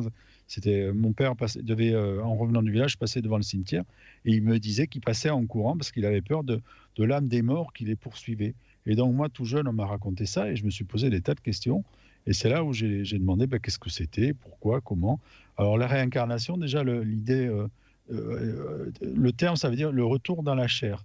Alors, ça veut dire qu'on a une âme et qu'on retourne dans la chair. Ça, c'est la vision euh, les Celtes, on le sait, hein, ils ont été très influencés par les, Grecs et la vision de, même la mythologie. Hein. et euh, donc, euh, c'est resté dans, dans les mentalités de l'époque. Et moi, dans ma famille, ça a été ça. Alors je me suis posé après la question de savoir est-ce que j'étais réincarné moi-même?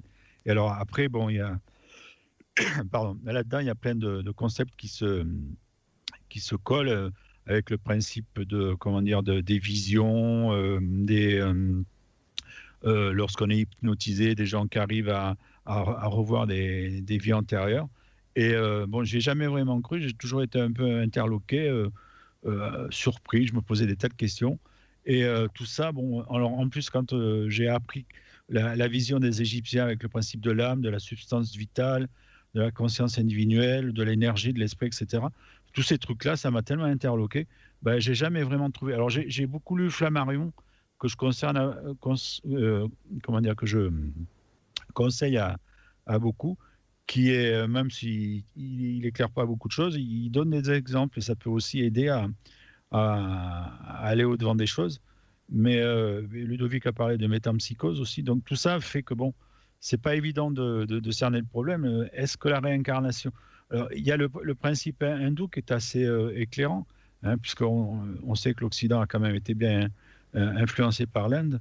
Et bon, peut-être qu'il y a une possibilité, effectivement, puisqu'on on sait qu'en fait, il y a, les animaux ont une âme.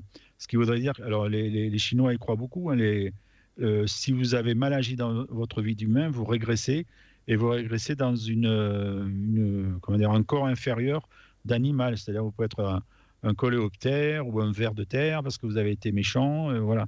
Et tout ça fait que bon, euh, ça transparaît, ça se transmet de génération en génération. Mais qu'en est-il vraiment? Alors, je ne saurais pas dire si je suis un être réincarné. Euh, et plus on vit, je crois, moins on est proche de la réincarnation, plus on est proche de, de, l'angoisse du futur. Et il y a beaucoup de gens qui cherchent justement, eh ben, par le, la religion, à se rassurer sur la réincarnation. Donc je ne sais pas vraiment euh, quelle réponse apporter à ça.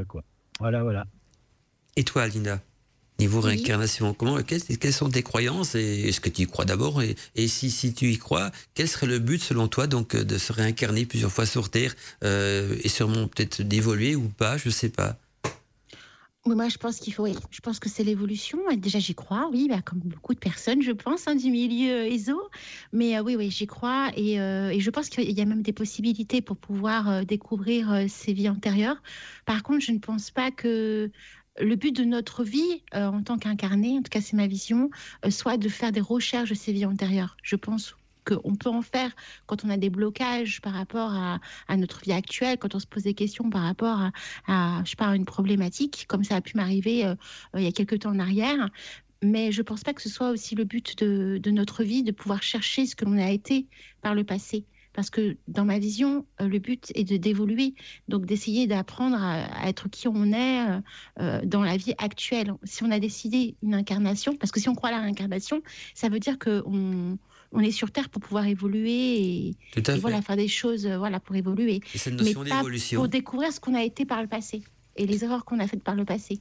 Des erreurs ou pas forcément. Euh, mais c'est vrai que souvent, les gens, quand ils, font des recherches euh, sur, ce qu'ils étaient dans le passé, souvent c'est étonnant parce que c'était des, personnages célèbres. Mais, Et or, il y a souvent plusieurs personnes qui, qui vont s'attribuer le même personnage. Hein. le nombre de, réincarnations de, de, Jésus ou de, ou de, Pythagore ou de, Nostradamus. Ou... moi, ce que je trouve dingue, Mandala, c'est toutes ces personnes qui se disent médiums, en fait, et qui arrivent, en fin de compte, à parler avec des personnalités euh, d'antan. Oui, alors est-ce qu'ils sont pas réincarnés Parce qu'à partir du moment qu'on parle avec des vieilles personnalités, normalement, les, ces vieux esprits, ces vieilles âmes qu'on pourrait qualifier, qui sont, enfin, ces, défunts, si la réincarnation existe, ils devraient déjà être dans un nouveau corps, donc euh, ils devraient plus avoir la possibilité de communiquer avec eux. Et, puis, euh, si, par contre, s'ils ont été transcendés, donc euh, un, quelque chose de supérieur, où est leur intérêt à venir de temps en temps papoter donc autour d'une table tournante ou d'un d'un ouija avec des, des humains? Quoi qu'attention, parce dans certaines religions aussi, ils disent que quand on fait du spiritisme quoi que ce soit, c'est pas forcément les âmes des défunts qu'on a, mais ça peut être des, djinns, des mauvais esprits ou des entités qui, viennent communiquer avec nous aussi à travers donc ces, rites. Donc c'est apprendre avec des, pincettes. Enfin, je ne sais pas. Moi j'aime bien qu'on justement c'est ça le but des débats libre antenne, c'est de, de, se poser des questions pour justement s'interroger là-dessus. Totalement. Et pour euh, et pour Ludovic? Alors c'est une question très très difficile. Alors déjà sur un, point de vue de croyance personnelle, je suis euh, dubitatif sur la réincarnation. Ça veut dire qu'à ce stade, je, n'y crois pas spécialement, mais j'ai rien contre cette idée non plus. En revanche, je crois à la métampsychose, ce qui du coup est paradoxal. Euh, mais par contre, ce qui m'a vraiment interpellé, c'est ce qu'a dit Mandala par rapport euh, à la notion de la réincarnation ou des gens qui prétendent être la réincarnation de tel ou tel personnage célèbre. J'en ai rencontré pas mal en, ayant cherché un petit peu la cohérence de tous ces sujets. Et j'ai remarqué qu'il y avait quand même plus de réincarnation de Cléopâtre que de Jean Michou, euh, tavernier du, Moyen-Âge. Donc j'ai tendance à croire, alors c'est peut-être un peu péremptoire de le dire comme ça, mais j'ai tendance à croire que les personnes qui se prétendent réincarnation de personnages célèbres sont de base des charlatans. À moins preuve contraire, c'est euh, du moins mon postulat. Ou des gens qui ont des problèmes, des, problèmes d'ego aussi, ça peut être des problèmes d'ego également, non? En, en, revanche, ce qui ne veut pas dire qu'ils le font de façon malhonnête, peut-être qu'ils y croient. Et là, on touche le cœur du sujet. Je pense, euh, pour rebondir sur ce qu'a dit Mandala, que quand on entre en communication diverse ou variée avec une vieille âme, une vieille âme donc disparue, défunte, je pense qu'on touche à cet égrégore. Et je prends un exemple bête idiot, si on prend, je euh, je sais pas, Napoléon, je pense que tout un tas de gens, sous réserve de pratiques rituelles X ou Y, peut entrer en contact avec cet égrégore qu'est euh, l'âme de Napoléon. Mais ça pose une question. Est-ce qu'on discute avec Napoléon ou on, discute avec une empreinte de Napoléon? Alors pourquoi je vous dis ça? Dans des croyances anciennes, principalement en Scandinavie, en Angleterre, en France, euh, dans une bonne partie de l'Europe, mais également en Grèce, on trouve en fait que le corps, au-delà du, enfin, au-delà du corps, dans l'être, il y a trois éléments fondamentaux. Le premier, c'est la filja, la filja qu'on pourrait associer un petit peu à l'ange gardien. C'est une sorte d'entité qui vous suit en permanence. Cette entité, au moment où vous mourrez, elle va euh, éventuellement suivre votre descendant ou éventuellement, euh, si vous étiez chef de clan, l'autre chef du clan. Donc on pourrait dire que c'est un égrégore du clan qui se transmet. Ça, c'est intéressant. Donc peut-être que du coup, euh, quand on contacte l'âme défunte de Napoléon, en fait, on contacte plutôt cet esprit guide qui guidait aussi Napoléon, éventuellement. je suis dans l'hypothèse. Dans la deuxième composante de, l'âme, on a le hamre. Le hamre, c'est quoi? C'est ce qu'aujourd'hui on va appeler le double astral. C'est-à-dire la chose qu'on projette pendant notre sommeil, éventuellement, pour aller se promener dans l'au-delà. Et le troisième élément, c'est le hugre, qu'on va appeler, nous, l'esprit, donc ce qui définit notre personnalité. Donc la question, pour revenir au sujet de la réincarnation, quand on discute avec des entités défuntes, discute-t-on avec leur esprit, avec leur empreinte, leur double astral, un vestige d'eux-mêmes? Est-ce vraiment l'entité en elle-même à qui on parle? Est-ce vraiment l'individu ou est-ce seulement un résidu divers ou varié de lui-même? Et après, pour la réincarnation, est-ce qu'on s'incarne dans un nouveau corps? Actuellement, je n'en sais absolument rien. J'ai aucune preuve du, fait ou euh, de son inverse d'ailleurs. Il y a juste une phrase, et là on, touche le domaine scientifique, mais en même temps ça ne veut pas dire, ça c'est pas une phrase qu'on pourrait interpréter forcément pour la réincarnation, on peut l'interpréter aussi pour la survie de l'âme. C'est la fameuse phrase, je ne sais plus si c'est, euh, je crois que c'est Einstein qui a prononcé ça, euh, que sur Terre rien ne se crée, rien ne se perd, tout se transforme. Oui, c'est d'Einstein, si je ne me trompe pas, ou Lavoisier, je sais plus, je crois que c'est Einstein qui avait dit ça, donc rien, ne se perd, rien ne se crée, tout se transforme. Et donc, euh, l'esprit, la survivance humaine, ou en tout cas, euh, ce qui peut persister en l'être humain, ou le côté euh, divin, ou, le côté immortel de l'être humain, est peut-être aussi quelque chose qui, qui ne se perd pas, qui ne se crée pas, qui a toujours existé, et qui se transforme de, de, de, vie en vie, ou bien d'univers en univers, parce que l'au-delà, c'est peut-être une nouvelle étape vers un nouvel univers aussi. Alors, ça, c'est intéressant. Et je rebondis un peu sur ce que Steph a dit tout à l'heure aussi. C'est euh, l'idée du destin de l'âme. C'est-à-dire que si âme existe, euh, où, va-t-elle? C'est-à-dire qu'on on, a d'accord sur le principe que l'âme a une subsistance au-delà du corps, sous réserve qu'on y croit, mais où va-t-elle? Alors par exemple, tout à l'heure on a parlé de l'hindouisme. Dans l'hindouisme, une fois que l'âme a vécu un certain nombre de réincarnations, elle a pour but de se perfectionner, et une fois qu'elle se perfectionne, elle rejoint le nirvana donc elle se fond dans l'océan cosmique. Donc ce qui veut dire qu'elle n'a plus d'individualité propre. En gros, ce que ça veut dire, c'est que dans l'hindouisme, l'objectif c'est la disparition. L'objectif c'est la dissolution dans un tout plus global, mais la perte de l'individu, ce qu'on va appeler l'ego par exemple. Alors que chez les Grecs, c'est pas du tout ça. L'optique individuelle, c'est d'atteindre l'apothéose, donc l'état divin. C'est pas du tout, du tout les mêmes concepts. Alors, euh, qui a raison, qui a tort, euh, je n'en sais rien. Mais c'est intéressant de voir que suivant les croyances, ça change totalement. Il y a quand même un point en commun, c'est ça le côté perfectionnement. Hein, on peut dire c'est un point en commun. Par contre, et dans la région catholique aussi, donc dans la région catholique, là, euh, d'office, on meurt et on va au paradis. Il n'y a pas de transition, ou bien il y aura aussi euh, ce fameux passage biblique auquel j'avais fait allusion, mais je ne me souviens plus du tout euh, de, quel passage il s'agit, c'est du Nouveau Testament, bien sûr. Mais est-ce que dans la région catholique, là, l'âme, qui, cette notion d'âme qui est quand même reprise dans, cette religion-là, elle va directement au paradis ou en enfer ou, bien d'office au paradis, peu importe ce qui arrive, parce qu'il y, a cette notion aussi de rédemption, de pardon qui, qui, colle à l'âme aussi. Il faut, faire une petite différence dans, dans, la religion chrétienne au sens large, dans le catholicisme ou dans le protestantisme ou dans l'orthodoxie, peu importe, il n'y a pas de réincarnation. C'est-à-dire que l'âme est une, elle s'incarne sur Terre, elle fait son chemin, Et après elle va au paradis, peut-on dire, pour atteindre le salut après. En mhm. revanche, ce n'est pas le cas du christianisme. Là, ah on a parlé catholicisme, mhm. protestant, orthodoxe. Tout à fait. Si on prend le, christianisme dans sa globalité, il y a euh, différents courants qui ont existé, notamment au début, par exemple les courants dignostiques, euh, valentiniens, basiliciens et d'autres, et ces courants-là sont réincarnationnistes. Ils pensent en effet qu'il y a un système de réincarnation. C'est également le cas des cathares, une hérésie du Moyen-Âge. Mhm. Ce sont des chrétiens. Ce ne sont pas les catholiques, mais ce sont des chrétiens. Or, eux, ils pensent qu'il y a des réincarnations. Oui, oui, exactement. Un petit si, mm. si, je peux euh, prendre la parole deux secondes. Euh, par rapport à ce que tu disais, euh, Mandala, c'est Lavoisier en fait qui disait ça. Et alors, je, il est mort en 1794. Il a été guillotiné parce que c'était un chimiste. Hein, il mm-hmm. avait des, mm, une vision un peu peut-être révolutionnaire par rapport à, à la dictature de Robespierre.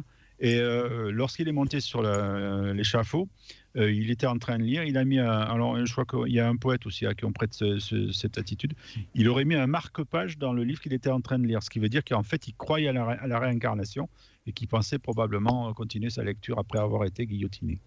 Voilà. Il fallait pour ça que le livre retombe un jour entre ses mains. C'est un jour, donc il était réincarné. Il fallait retrouver son, son livre également. Quoi. Mais pourquoi pas? Donc c'est Lavoisier, mais c'est bon, ça va? Je savais que c'était un des deux personnages. J'hésitais entre Lavoisier et Einstein parce que je. je, On a dit la même chose pour Chénier aussi. Mais bon, je sais pas. Après, tu sais, il y a beaucoup de légendes aussi des fois. Mais apparemment pour Lavoisier, c'est repris euh, sur le net. Hein, il confirme. Hmm. Voilà. Ok, c'est parfait. Heureusement qu'Internet est notre ami pour, euh, nous éclairer un petit peu.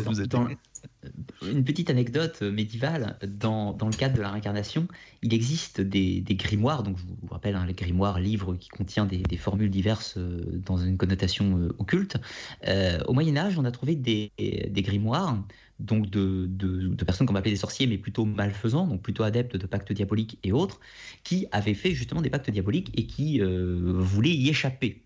Et ce qui est intéressant, c'est qu'ils laissaient leur grimoire et euh, à la première page, ils, euh, euh, ils, pratiquaient ce qu'on appelle le piège d'âme, c'est-à-dire ils piégeaient leur propre grimoire, mais dans quel but? Et ça, c'est très intéressant.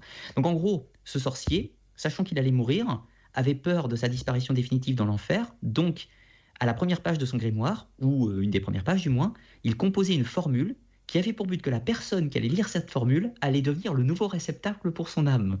Donc ce qu'on appelle les rites piégés, d'après la mort.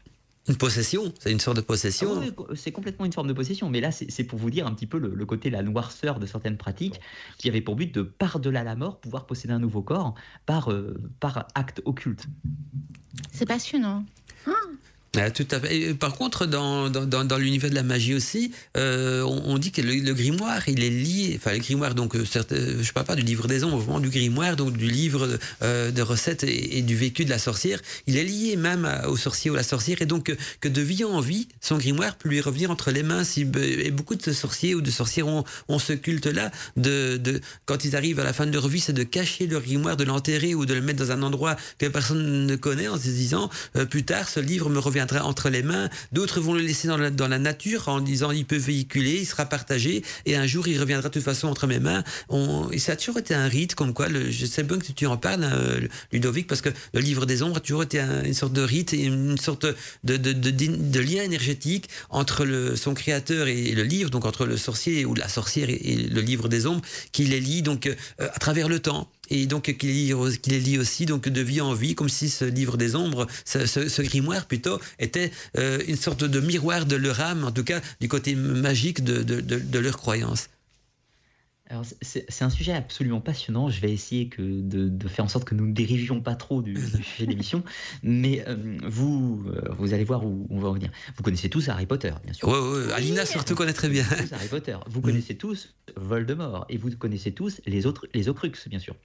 Alors, rapidement, pour ceux qui ne connaîtraient pas dans, nos auditeurs, les Ocrux, ce sont des, des artefacts, des objets duquel le méchant de l'histoire, Voldemort, a fractionné son âme dans le but d'enchanter de, les artefacts magiques en y laissant une partie de son âme. Eh bien ça, l'autrice d'Harry Potter n'a rien inventé. En réalité, ça, puise ses sources dans les traditions médiévales des grimoires aussi, où euh, on parlait des phylactères. Donc, qu'est-ce qu'un phylactère? C'est un objet qui est lié à notre âme, qui est lié à notre âme, qui garde une empreinte de notre âme. Donc, l'idée était de dire qu'on on donnait vie d'une certaine façon à cet objet, on lui donnait une substance magique qui était connectée à nous. Alors il ne s'agissait pas de dire, euh, dans sa lecture littérale qu'on utilise aujourd'hui, de dire qu'on fractionne son âme pour enchanter l'objet, l'objet devient une partie intégrante de nous-mêmes, au sens euh, âme. Euh, à l'époque, ce n'était pas tout à fait ça. L'idée, c'était de dire que cet objet allait être consacré et on allait donner vie à quelque chose, donner vie à quelque chose de nouveau. ce que certains vont appeler un familier ou un, esprit gardien ou tout un tas de non variables hein, suivant les traditions. L'idée, c'est que l'objet, imaginons le grimoire, le livre des ombres ou, quoi que ce soit, possède une vie propre. Et cette vie propre est liée à son maître, à son créateur. Donc, elle est liée euh, par l'âme. Tout à l'heure, je parlais du terme les flijas. Les flijas, c'est des esprits guides, des esprits qui accompagnent le vivant dans toute sa vie.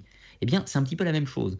L'idée, c'est que ce livre, on, va lui donner une vie, une substance magique, on crée une entité, si on veut dire. Cette entité apprend vie. Si elle est correctement nourrie, elle continue d'exister et fatalement, elle sera toujours liée à son, à son créateur. Et si réincarnation possible, bien sûr, eh bien, évidemment, cette, euh, cette entité liée à un objet cherchera toujours perpétuellement à retrouver son créateur. C'est ce qu'on appelle l'égrégore, en fin de compte, que l'on, que l'on crée via, via l'objet. Oui, oui, alors ça, ça, mm. rentre dans le phénomène de l'égrégore, le phénomène de l'égrégore. Mais euh, on parle de la création d'une entité. On peut le mm. créer. si, si, on crée un égrégore, c'est qu'on est plusieurs si on est tout seul, on va juste créer un esprit tout seul, mais on n'a pas forcément le terme d'égrégore si on est tout seul, en fait. C'est un peu une poupée qu'on euh, en fait. oui, c'est tout à fait ça. L'idée, alors ça c'est passionnant, euh, sur le, spiritisme par exemple, le spiritisme, il y, a plusieurs possibilités. Imaginons euh, plusieurs personnes se réunissent autour d'une table, ils convoquent un esprit. Alors peut-être que cet esprit, cette âme, peu importe, vient et discute, c'est possible. Mais il y a une autre théorie, et ça je la reprends de Stanislas de Guaita, qui nous explique que fondamentalement, si vous mettez cinq personnes autour d'un cercle, vous commencez la séance de spiritisme, il va se passer quelque chose, mais en réalité, vous n'avez appelé aucun esprit, c'est vous cinq, par exemple, autour, qui avez donné vie par égrégore à une entité qui devient vivante, qui devient vivante et qui se manifeste. Ensuite, elle disparaît, sauf si elle est entretenue perpétuellement. Alors, après, ça dépend des croyances de chaque individu, mais je vous invite à faire une expérience si vous avez envie. Attention, le spiritisme, il ne faut pas faire ça n'importe comment, prenez un peu votre temps. Vous réunissez avec un certain groupe d'amis. Imaginons vous êtes cinq. Dans ces cinq personnes, vous avez les cinq qui sont tous passionnés par l'histoire et par l'ésotérisme. Et eh bien, vous allez voir que l'esprit que vous allez appeler, il va répondre parfaitement à toutes les questions d'histoire et d'ésotérisme. Si inversement, vous avez deux individus qui sont passionnés d'histoire et d'ésotérisme, deux qui sont des rationnels euh, athées, qui ne croient absolument pas à tout ça, et deux autres personnes qui sont là pour s'amuser, vous allez voir que l'esprit que vous allez invoquer sera plutôt euh, euh, un esprit un peu stupide, c'est-à-dire un esprit qui sera incohérent dans ses paroles, incohérent dans tout ce qu'il va faire en fait. Pourquoi? Parce que votre égrégore n'est pas cohérent. Donc, il crée un esprit incohérent. Je vous invite à tenter l'expérience. Ça fait penser à, au, film Fantomas avec De Funès euh, quand, euh, quand Aliert, je sais pas si tu te rappelles toi Steph, parce qu'il est assez calé en, cinéphile. Ah quand ils font la séance, vous êtes réfractaire. Voilà, avec De Funès qui était dedans et ça, ne marchait pas parce qu'il était là, il était, il était, il, était dupe, enfin il, croyait pas du tout à tout ça quoi. Donc euh, il a été vite été chassé de la table en disant ça ne marche pas, vous êtes il y a une mauvaise onde, vous êtes réfractaire, ils l'ont chassé le pauvre. Et donc ah ouais, mais quand c'est intéressant, cette histoire d'égrégore euh, qu'on crée à plusieurs, évidemment. Hein. C'est un petit peu comme si ce serait une sorte d'addition de l'énergie ou, de, des émanations que, que l'âme du groupe va émettre. Mais est-ce que justement la création d'un égrégore pourrait pas justement créer un culte ou une religion? Parce que cet égrégore, comme tu viens de le dire, Ludovic, s'il était entretenu, donc ça veut dire nourri par des croyances, par des invocations et par tout ce qui va avec, il va survivre, peut-être même grandir. Et donc est-ce que la notion même de religion, de croyance ou de culte ne serait pas peut-être euh, née dans l'histoire euh, d'un égrégore que l'homme aurait fabriqué et entretenu à travers des siècles? Alors, ce que tu viens d'ouvrir comme porte, c'est typiquement la pensée que, je citais avant, donc de Stanislas de Guaita, euh, donc un grand occultisme de la fin du 19e siècle.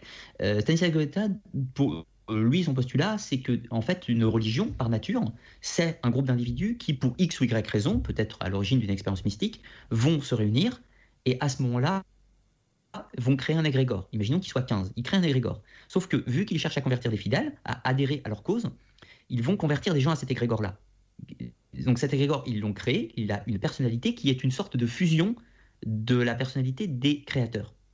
Et puis d'autres personnes s'agrègent, elles nourrissent cet égrégore. Mais à un moment, le problème qui se passe, c'est qu'on va dépasser le cadre de l'égrégore parce que cette entité créée devient extrêmement puissante.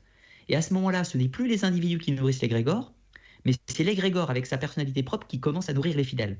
Et pour Stanislas de Guaita, les euh, divinités des religions monothéistes sont typiquement euh, dans ce cadre-là, ce qu'on appelle les puissances de domination.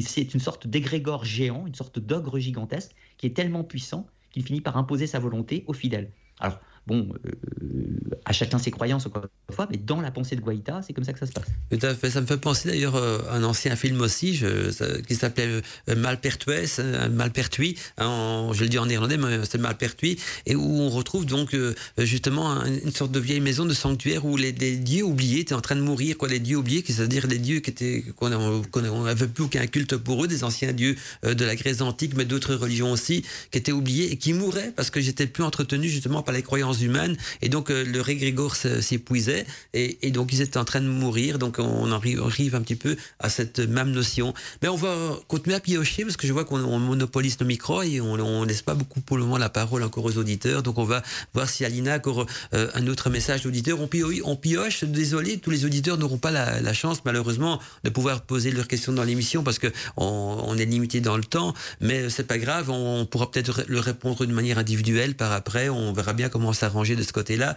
Donc Alina, je ne sais pas si tu veux piocher ou dans le chat ou bien sur la boîte mail une autre question pour euh, relancer un petit peu euh, les, débats. Comme ça, on, aura au moins une, deux, trois questions, si pas quatre, hein, donc, donc dans l'émission. Ce serait déjà très bien pour, pour nous.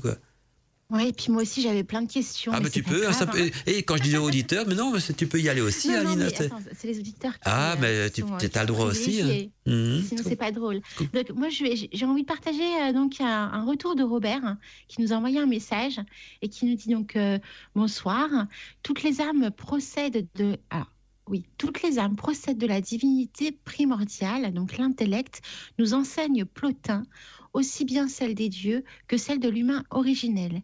Les dieux sont des humains immortels, les humains sont des dieux mortels. Peut-on lire dans le corpus Hermeticum C'est ça, hein mhm. C'est du latin, c'est compliqué le latin. Tout à fait. Ce sont des, livres attribués à Hermès Trismégiste. Hein, mhm. Là, on remonte dans l'Antiquité très lointaine, euh, fameux, euh, ce sont des, bouquins. En fait, en fait, Robert nous explique euh, son ressenti par rapport à, à l'âme et l'au-delà. C'est vrai que je ne voulais pas préciser. Merci, Robert. en tout cas, il explique la, troisième hypostase, oula, la troisième hypothèse du divin. L'âme universelle est le dimurge, le, le Dieu créateur, et créa l'univers matériel, le monde sensible, comme une manifestation de la puissance divine. L'humain décida alors de s'y incarner pour apporter intelligence, la réflexion et la connaissance des dieux dans un monde qui, était, qui en était dépourvu. Son rôle, à l'instar des dieux, est d'y créer le beau, le bien et le bon. Il serait sans doute souhaitable que l'on s'en souvienne de temps en temps. En tant que néoplatonicien, je crois au cycle des réincarnations, à la nécessité, à travers ce cycle, de s'élever spirituellement pour qu'un jour notre individualité puisse se dissoudre dans le divin et pleinement y participer. Tel est pour moi le parcours de l'âme. Je vous souhaite une excellente émission à tous. Je voulais partager ce message de, de Robert parce que je le trouvais vraiment très percutant, en fin de compte, dans sa vision euh, de la réincarnation et de l'âme. Et euh, c'est, on est vraiment dans un level assez intense, je trouve, dans sa, son retour. Mais il a toujours des bons partages. Robert, ouais. Robert, il pose pas beaucoup de questions, c'est plutôt des partages qu'il fait. Et c'est vrai que il, a une bonne vision. Puis, je crois qu'il a, il a, dû lire beaucoup, pas, mal de livres dans sa vie. En tout cas, il, me semble qu'il a une bonne, une bonne, connaissance de beaucoup de sujets. Il serait peut-être bien d'ailleurs euh, un jour de l'inviter dans une de, nos émissions, s'il est d'accord, parce que ça pourrait être intéressant d'avoir une vision néo-païenne d'un des sujets qu'on traite donc euh, sur Witches Radio. En tout cas, merci Robert pour ton message. Et je vais laisser donc un petit peu euh, la, la table ronde compte tourner, sans faire de, mauvais jeu de mots avec le spiritisme, pour voir justement si, si dans les intervenants, Ludovic, Steph ou Alina, vous avez quelque chose à dire par rapport à ce qu'a dit Robert? C'est vrai qu'il il a, touché là, il touche des vieilles, des anciennes traditions, comme il a parlé donc du, livre attribué à Hermès Trismégiste. On remonte très loin. C'est vrai qu'à l'époque d'Hermès Trismégiste, déjà, euh, il y avait cette, notion de, survivance, ou en tout cas euh, d'au-delà aussi, ou d'autres univers. Alors, justement, là, je me suis permise de partager ce message aussi parce que dans la vidéo d'Arcana, donc euh, Ludovic, il parle de Platon et des mystères de l'âme, du développement du daemon, de ce que mhm. c'est. Et je voulais, en fin de compte, ce qui serait intéressant, c'est que Ludovic rebondisse par rapport à ça. Vas-y, Ludovic, rebondis là-dessus. Je, vais essayer de rebondir au, possible, mais c'est vrai que le, message de Robert était, tout, à fait, euh, tout à fait poignant. Donc la, notion de l'hermétisme, hein, donc euh, pour, contextualiser un petit peu, on est sur un courant euh, philosophico-mystique qui va naître sensiblement au 3-4e siècle avant Jésus-Christ et s'éteindre sensiblement au 3-4e siècle après Jésus-Christ. D'où est né l'hermétisme? Eh C'est une sorte d'adaptation du, mode de pensée, notamment platonicien, mais au sens grec même plus large, qui va s'adapter sur une terre égyptienne. Voilà, pour faire euh, assez simple. Souvent, on nous dit euh, que l'hermétisme, ça vient d'Égypte au sens très ancien. Bien malin, celui qui pourra en apporter une preuve. Euh, J'aurais pas grand-chose à rajouter hein, par, rapport, à tout ce que nous a dit Robert. je suis assez d'accord sur les propos. avec des petites variables peut-être hein, sur la notion du démurge. et notamment, une chose où moi j'aurais un désaccord personnellement, c'est l'idée d'amélioration. C'est-à-dire que si on s'incarne sur Terre dans un but, euh, dans un but positif, dans le but d'apporter le bon, le beau, le vrai, le juste, pour reprendre les pensées euh, de Platon, euh, pourquoi pas? Moi, je trouve ça fantastique et je suis plutôt pour. Le problème, c'est que actuellement, je doute de cela. pourquoi je doute de cela? Parce que je ne crois pas en, Dieu. Déjà, je ne crois pas en Dieu à titre personnel. Je ne crois pas à la création. Je crois à l'émanation. Une différence assez, assez subtile entre, entre l'origine des choses. Bref, tout ça pour dire que s'il y a une connotation d'amélioration sur Terre et d'élévation spirituelle éventuellement, ça veut dire qu'il y a un organisateur, et ça veut dire qu'il y a des règles du jeu. Or, à ce jour, je n'ai pas pu identifier les règles du jeu, et je n'ai pas pu, euh, pas pu conceptualiser, euh, conceptualiser la grande architecture de notre monde, si l'on peut dire, en, faisant simple. Donc, moi, je doute un petit peu de la notion d'éveil spirituel. Euh, parce que si éveil spirituel il y a, il faut un barème, il faut une capacité individuelle euh, d'observation de cette échelle. Et ça, cette échelle, je ne l'ai pas. Euh, comment définir qu'une personne est éveillée et comment définir qu'une autre ne l'est pas? Moi, j'ai un petit adage que je dis souvent sur ma chaîne. Si vous rencontrez quelqu'un qui vous dit je suis un éveillé, fuyez, fuyez très très très loin. Parce que comment le mesure-t-il? Comment peut-il savoir qu'il est éveillé? Quel est son, rapport par rapport à ce sujet? Alors, je sais que c'est un peu clivant ce ce que je peux dire, mais je me méfie un petit peu des, euh, des notions rapides d'éveil spirituel ou de ou d'être illuminé ou, ces notions-là. Hein. Alors c'est pas, pas du tout une critique hein, euh, au message de Robert, c'est juste pour exprimer quelques points de désaccord que j'aurais par rapport à, cette notion d'amélioration où, j'ai malheureusement un doute. C'est vrai qu'une personne, euh, je pense que même si quelqu'un serait avancé sur le, chemin, s'il y a un chemin qui existe et que quelqu'un serait en avance sur le chemin, il serait pas lui-même qui est éveillé, parce que euh, je crois que pour être éveillé, il faut sortir du chemin. Il faut, si, si éveil il y a, hein, je dis pas qu'il y a forcément un éveil, ou une transcendance, ou peu importe le nom qu'on a envie de donner, euh, transcendance, ou même euh, euh il y a transfiguration, même, il y, a, ça aussi, ascension, peu importe. Je crois qu'il faut être hors du chemin. Tant qu'on est en chemin, on n'est on n'est pas éveillé. On, est à un niveau d'échelon différent. Si on évolue, évidemment, peut-être qu'il n'y a pas d'évolution aussi. Ou alors l'évolution, c'est peut-être aussi acquérir la sagesse, ça l'évolution, retrouver sa, divinité perdue, retrouver euh, le, chemin qui mène euh, vers d'où on vient. voilà, c'est toutes des notions que j'ai déjà eu l'occasion de lire et qui, peuvent peut-être euh, donner des pistes de, réflexion à, tout cela. Et, puis, beaucoup de religions ont peut-être essayé de donner des réponses et, et, même au niveau des religions, le, terme éveillé n'est pas cité parce que justement, quand quelqu'un a peut-être arrivé à quelque chose au-dessus des autres, euh, un, état au-dessus des autres, admettons. Mais c'est pas lui-même qui doit lui dire c'est les autres, il doit plutôt le constater. C'est souvent dans, les, récits bibliques, ce sont les autres qui reconnaissent en quelqu'un quelque chose de divin, un prophète ou peu importe. Mais c'est pas le prophète va se trop proclamer ou se dire je suis ceci ou je suis cela, croyant en moi. Non, c'est plutôt l'être humain qui vont l'acclamer. Et parfois, même on voit dans beaucoup de récits religieux et mystiques que la personne qui est acclamée en tant qu'éveillé prophète ou, ou, ou, même peu importe le nom qu'on lui donne, il est même étonné lui-même qu'on on lui donne ce nom-là, qui parfois il finit par l'accepter d'une manière ou d'une autre ou, pas. Mais c'est vrai que, comme dirait Ludovic, quelqu'un qui se dit qu'il est ci, qu'il est ça, euh, ça peut être souvent plus des problèmes d'ego qu'autre chose parce que on n'est pas censé le savoir. Ce sont les autres qui doivent le remarquer et pas euh, nous qui doivent dire. C'est comme, si quelqu'un dirait euh, je suis intelligent, je suis beau, je suis grand, je suis fort.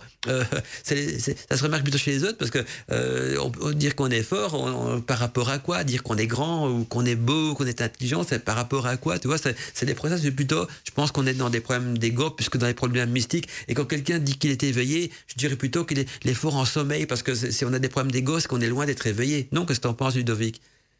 Oui, je, suis complètement d'accord avec ce, que tu dis. C'est un petit peu la, démarche du, combat de l'ego. Hein. donc, je ne le dirais pas mieux, hein, personnellement. Je suis à 100% d'accord. Néanmoins, un petit rajout par rapport à ce que je disais tout à l'heure. Euh, c'est pas parce que j'ai une vision assez péjorative du, monde, parce que je considère que le, monde. Je suis plutôt un Nietzschien hein, sur, sur ma perception de, mhm. du monde. En revanche, euh, moi aussi, je considère qu'il y a une sorte de, de voie du salut. Sauf que ce salut, je ne l'identifie pas, puisque je ne l'ai pas atteint fatalement. Donc j'aurais plutôt une approche typique des cultes à mystère, en l'occurrence, qui consiste à dire que le salut n'est pas de ce monde. Donc le salut est plutôt de l'autre monde, l'au-delà. Donc on n'a pas encore beaucoup parlé, euh, mm-hmm. justement, je pense que ce sera intéressant. Pour moi, la, vie terrestre, on a un corps, et notre corps, on tente au possible d'interagir au mieux dans cet univers. Je prends soin de mon corps, j'essaie d'avoir une alimentation à peu près correcte, j'essaie de faire de l'exercice pour que ma machine corporelle, mon enveloppe, puisse être euh, dans un bon état de fonctionnement pendant le temps de ma vie terrestre. En revanche, vu que je crois à l'âme, je crois qu'il y a quelque chose après. Donc, la quête du salut, à mon sens, ne concerne pas spécifiquement le corps, mais concerne plus l'âme. Donc, je vais rechercher euh, cette quête du salut, si tant est qu'elle existe, je vais la rechercher plutôt dans l'au-delà, justement. Bon, on va justement essayer d'aborder peut-être la, question de l'au-delà. C'est vrai qu'on n'a pas encore beaucoup parlé, mais on a toujours tourné autour du pot. Dans tout ce qu'on a discuté au niveau de l'âme, il y a toujours cette notion de l'au-delà, parce que à partir du moment que l'âme existe, il y a toujours un endroit d'où elle vient, d'où elle part et où elle, elle risque de, enfin, de transiter en tout cas. Donc, Alina, dans toutes les questions, que ce soit au niveau du chat, ou au niveau de, de, la boîte mail, tu pourrais nous, nous piocher une, question qui est en relation plutôt avec l'au-delà? S'il y en a, bien sûr. Ce serait plutôt, euh, en fait, l'initiation au secret de l'au-delà pour voyager dans certains lieux, comme par exemple, en fait, là, je suis en train de vous citer un petit extrait de la vidéo de Ludovic dans l'Arcana les mystères du monde, qui nous parle, en fin de compte, de ces autres mondes, comme Avalon, par exemple. Donc, ce serait mhm. intéressant d'en parler de ça. Bah justement, on va peut-être faire un tour de table, voir euh, quelles sont les, les différentes notions d'au-delà comment accéder à cet autre monde?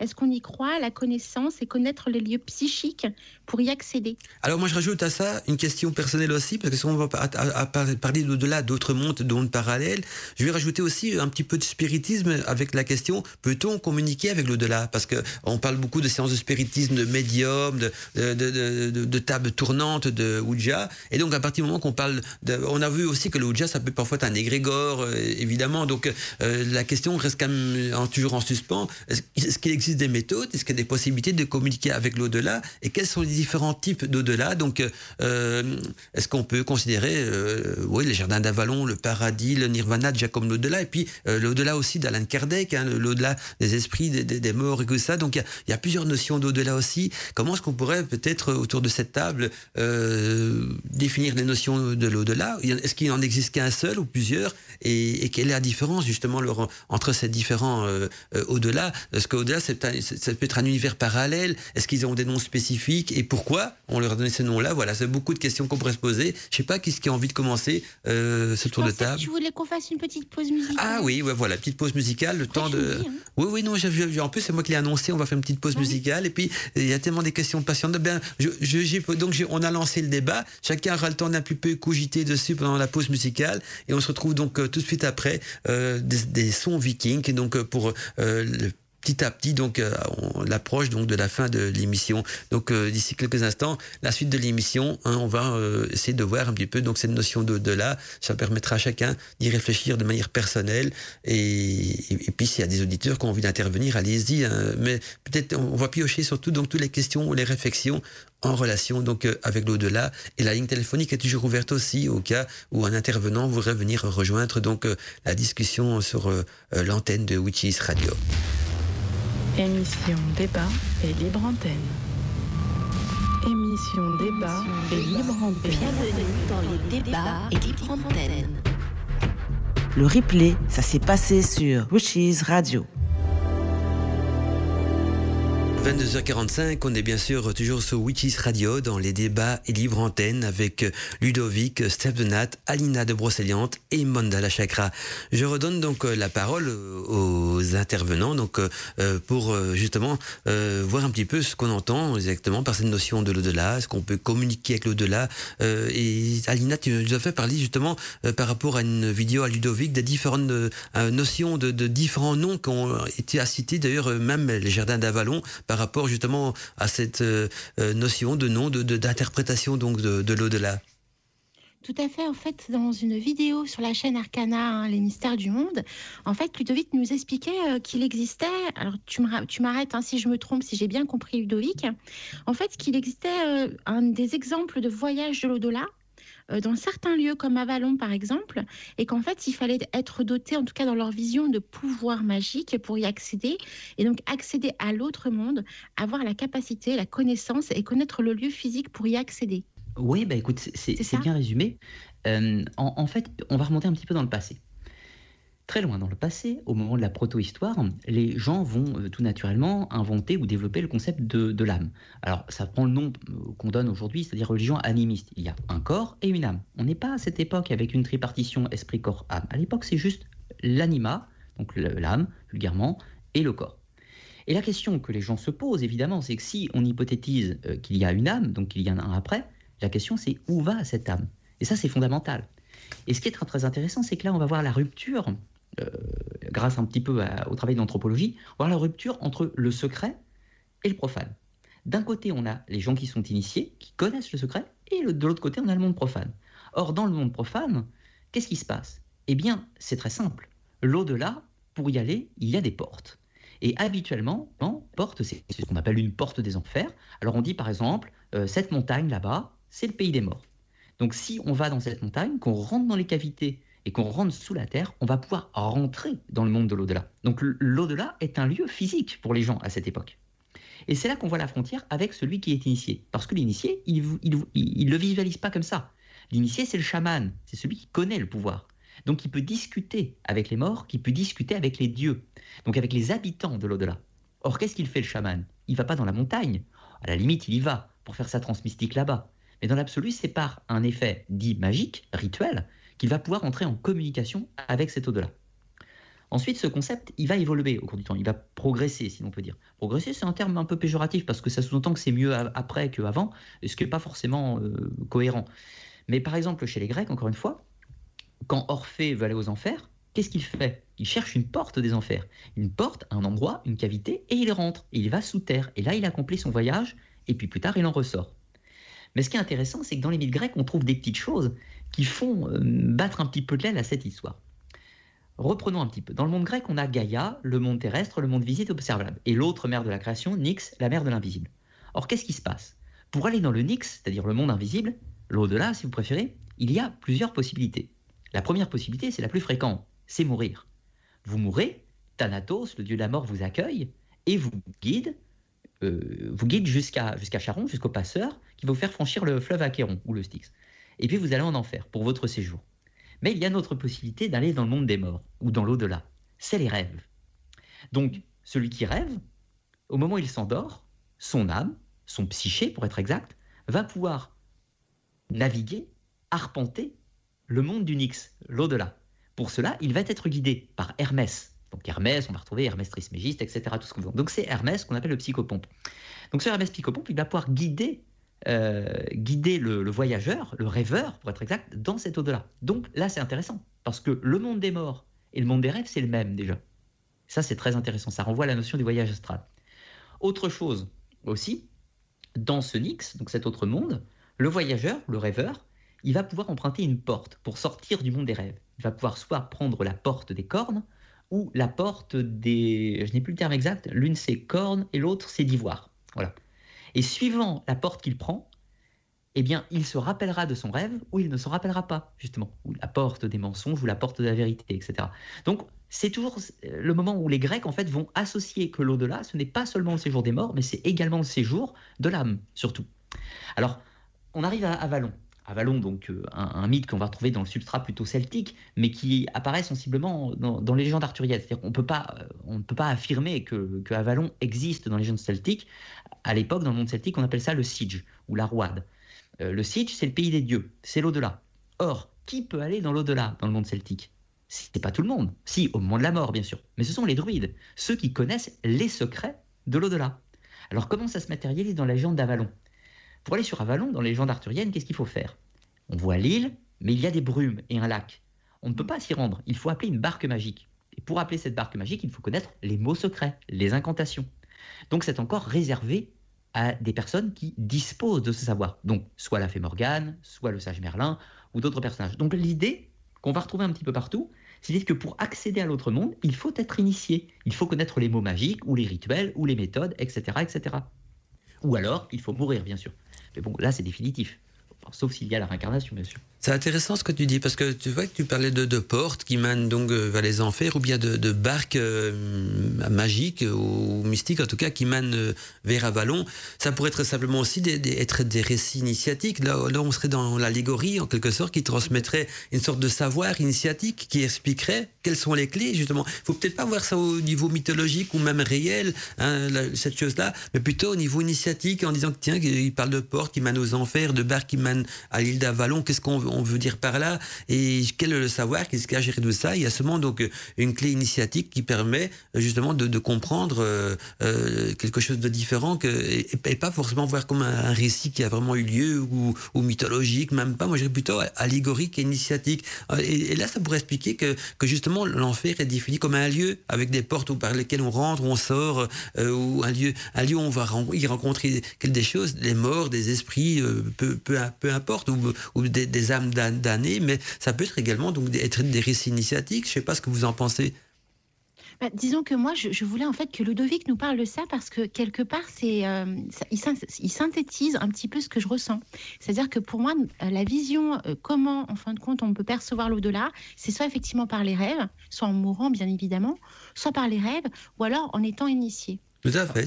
si, vous me permettez, pour, pour répondre à Euh, tu, as dit trois choses qui sont intéressantes. Un, euh, la mort permet d'accéder à ce secret, évidemment, les rêves éventuellement, mais euh, la troisième, c'est l'initiation.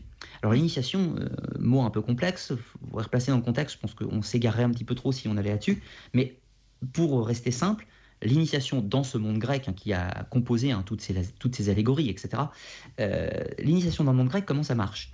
La personne va, au cours d'un rituel, faire ce qu'on appelle une mort symbolique. Alors les gens ne sont pas tués physiquement, mais ils ont ce qu'on appelle une mort symbolique. Donc le but étant d'aller donc dans l'autre monde, d'aller dans l'au-delà. Et dans ces mythes le but était de rencontrer Perséphone, Perséphone qui prend la figure de l'initiatrice, celle qui connaît les secrets et les mots magiques. Donc la personne qui subit les rites d'initiation meurt symboliquement, va rencontrer Perséphone avec tout un tas d'épreuves de voyage, etc. Tout ça, acquiert la connaissance qui permet de briser la frontière entre les mondes des vivants et des morts, ou l'au-delà et le monde réel, et puis elle revient. Mais techniquement parlant, après l'initiation, après que cette personne soit devenue un myste, un initié, il connaît les mots secrets et les portes qui permettent de voyager entre l'au-delà et le monde réel. C'est ça le but de l'initiation. Mm. C'est passionnant. Excuse-moi. Ça sort du cœur. Ah, très, très émotif, Alina. Très, émotif. On est complètement, en fait, on est complètement dans la thématique que je rêvais pour cette émission parce que là, on arrive donc au mois d'octobre, donc à la célébration de Sowen à la fin du mois, hein, au 31 octobre. Et effectivement, tu nous parles de Perséphone, tu nous parles de tout ça. Et donc, on est exactement dans, dans ce que j'espérais pour cette émission. Et ça arrive à 22h55. Ah ben on approche petit à petit. On, est déjà plus proche de Sawen à, à 22h55 qu'on était à 21h. Donc on a, on a, cheminé, on a cheminé un petit peu dans, l'émission aussi. Et je voudrais un petit peu avoir quoi la vie de Steph qui, qui se tapit dans l'ombre, euh, dans l'antre de l'au-delà. Pour le moment, Steph, hein, justement, cette porte, cette notion, cette porte qui, qui mènerait vers l'au-delà. Euh, et en même temps, cette initiation qu'il faut peut-être suivre pour euh, en comprendre le sens de cette porte et, et, aussi comment l'ouvrir. D'ailleurs, on retrouve souvent une notion de porte. Hein. Même dans les, contes pour enfants, Alice au Pays de Merveille, il y a une porte à ouvrir également. Euh, il, y a, la porte des secrets, la porte de l'antre, la porte de, beaucoup de choses.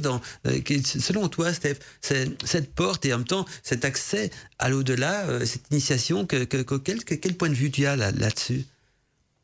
Alors tu sais qu'on parle justement de porte et tout ça. les deux solstices, on dit que pendant Halloween, il y a beaucoup de brume à ce moment-là et au printemps aussi. Euh, c'est le, moment où le, film qui, qui sépare les vivants et les morts se rétrécit. Tout à fait. Et où les, les, morts, les démons peuvent passer, etc. Donc c'est resté de la mythologie ancienne, celtique, euh, grecque et même peut-être égyptienne, hein, allez savoir. Et ce, principe de l'au-delà, bon, euh, j'imagine, il a toujours interrogé beaucoup les gens. Il y a une chose que j'avais vue, alors je ne retrouve pas le nom de la journaliste, qui racontait qu'elle était partie euh, faire une, euh, un reportage euh, en Mongolie et elle était tombée dans, elle voulait faire un reportage sur les chamans. Et elle est arrivée donc là-bas et puis bon, on sait que les chamans sont, disent que par leur rite, etc., ils arrivent à, à voyager dans l'au-delà et à, avoir des réponses pour le, monde des vivants. En fait, c'est le, principe des animistes mais euh, on se pose toujours de beaucoup de questions là-dessus. Et donc, euh, en allant faire ce reportage, elle est restée là-bas, et euh, quand elle a vu le chaman, elle a discuté avec lui, et donc elle voulait, donc une fois son reportage fait, repartir. Le chaman lui a dit non, tu pars pas, tu restes, parce que le chaman avait senti en elle une, comment dire, des aptitudes qui, qui l'avaient interloqué, et qui, pour lui, il était évident qu'elle elle devait absolument faire ce voyage initiatique. Alors, elle l'a fait, elle est restée je sais je crois que c'est deux ans euh, euh, avec lui. Elle a été initiée. Et lorsqu'elle est revenue en Occident, elle a fait différentes conférences pour raconter un peu bon, ben, comment ça fonctionnait, etc. Et elle a eu, alors, elle disait qu'elle avait ressenti beaucoup de choses et qu'elle arrivait à faire ses voyages astro.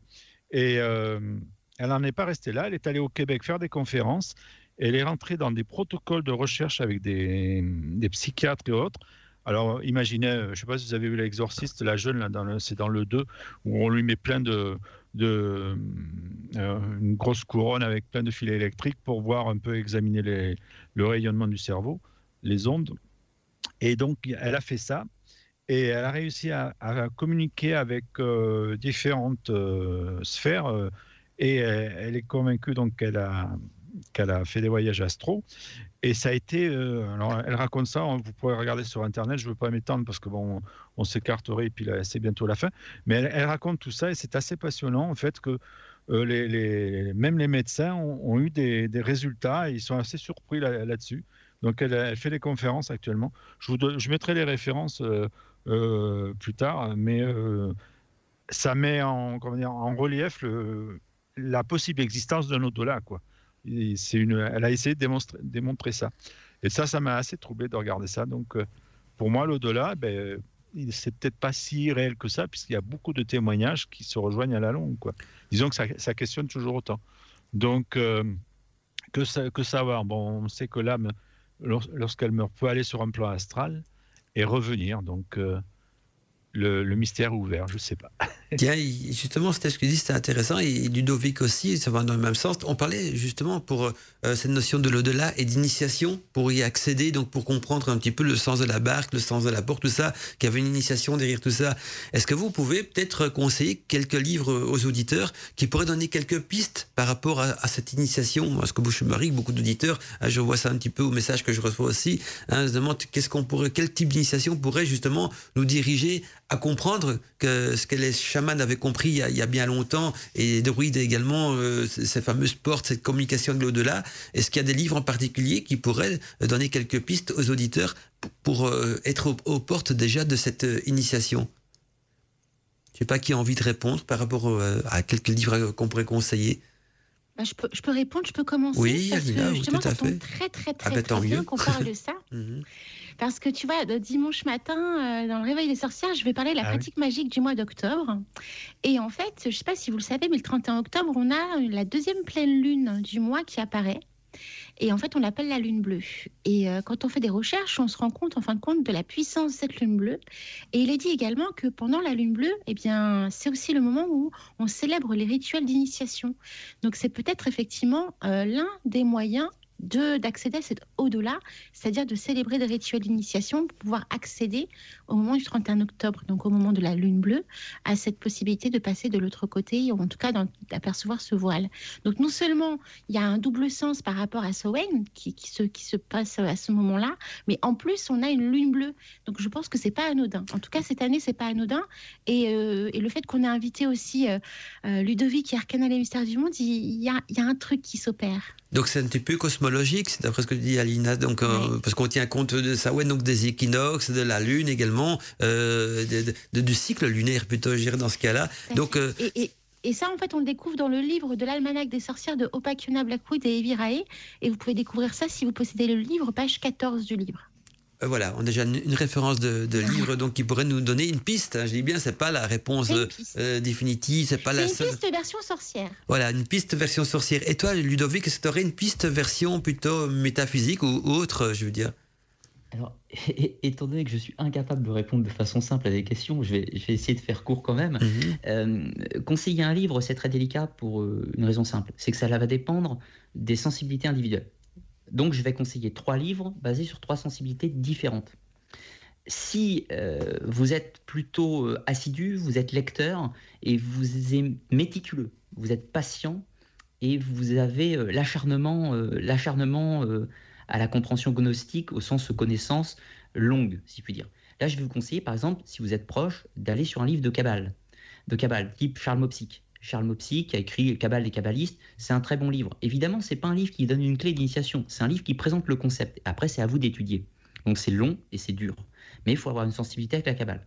Si on a une approche qui est plutôt, euh, je vais dire, plutôt intellectuelle, plutôt par la réflexion, qu'on n'a pas envie de passer son temps à lire et qu'on a envie de, voir la beauté de la nature dans le monde et donc des secrets d'initiation du monde, je vais conseiller Platon. Parce que lui aussi, il donne pas la clé d'initiation. Il pousse à la réflexion qui peut éventuellement nous y conduire. C'est un point de vue, hein, bien sûr. Et puis, si vous êtes plutôt, euh, plutôt attaché euh, à l'occulte, c'est-à-dire au, travail, euh, au travail plutôt, oui, de- des arts occultes, on va dire, et que vous vous intéressez à la loi des analogies, microcosme, macrocosme, un peu l'hermétisme, tout ça, je vais vous conseiller Pierre Piob.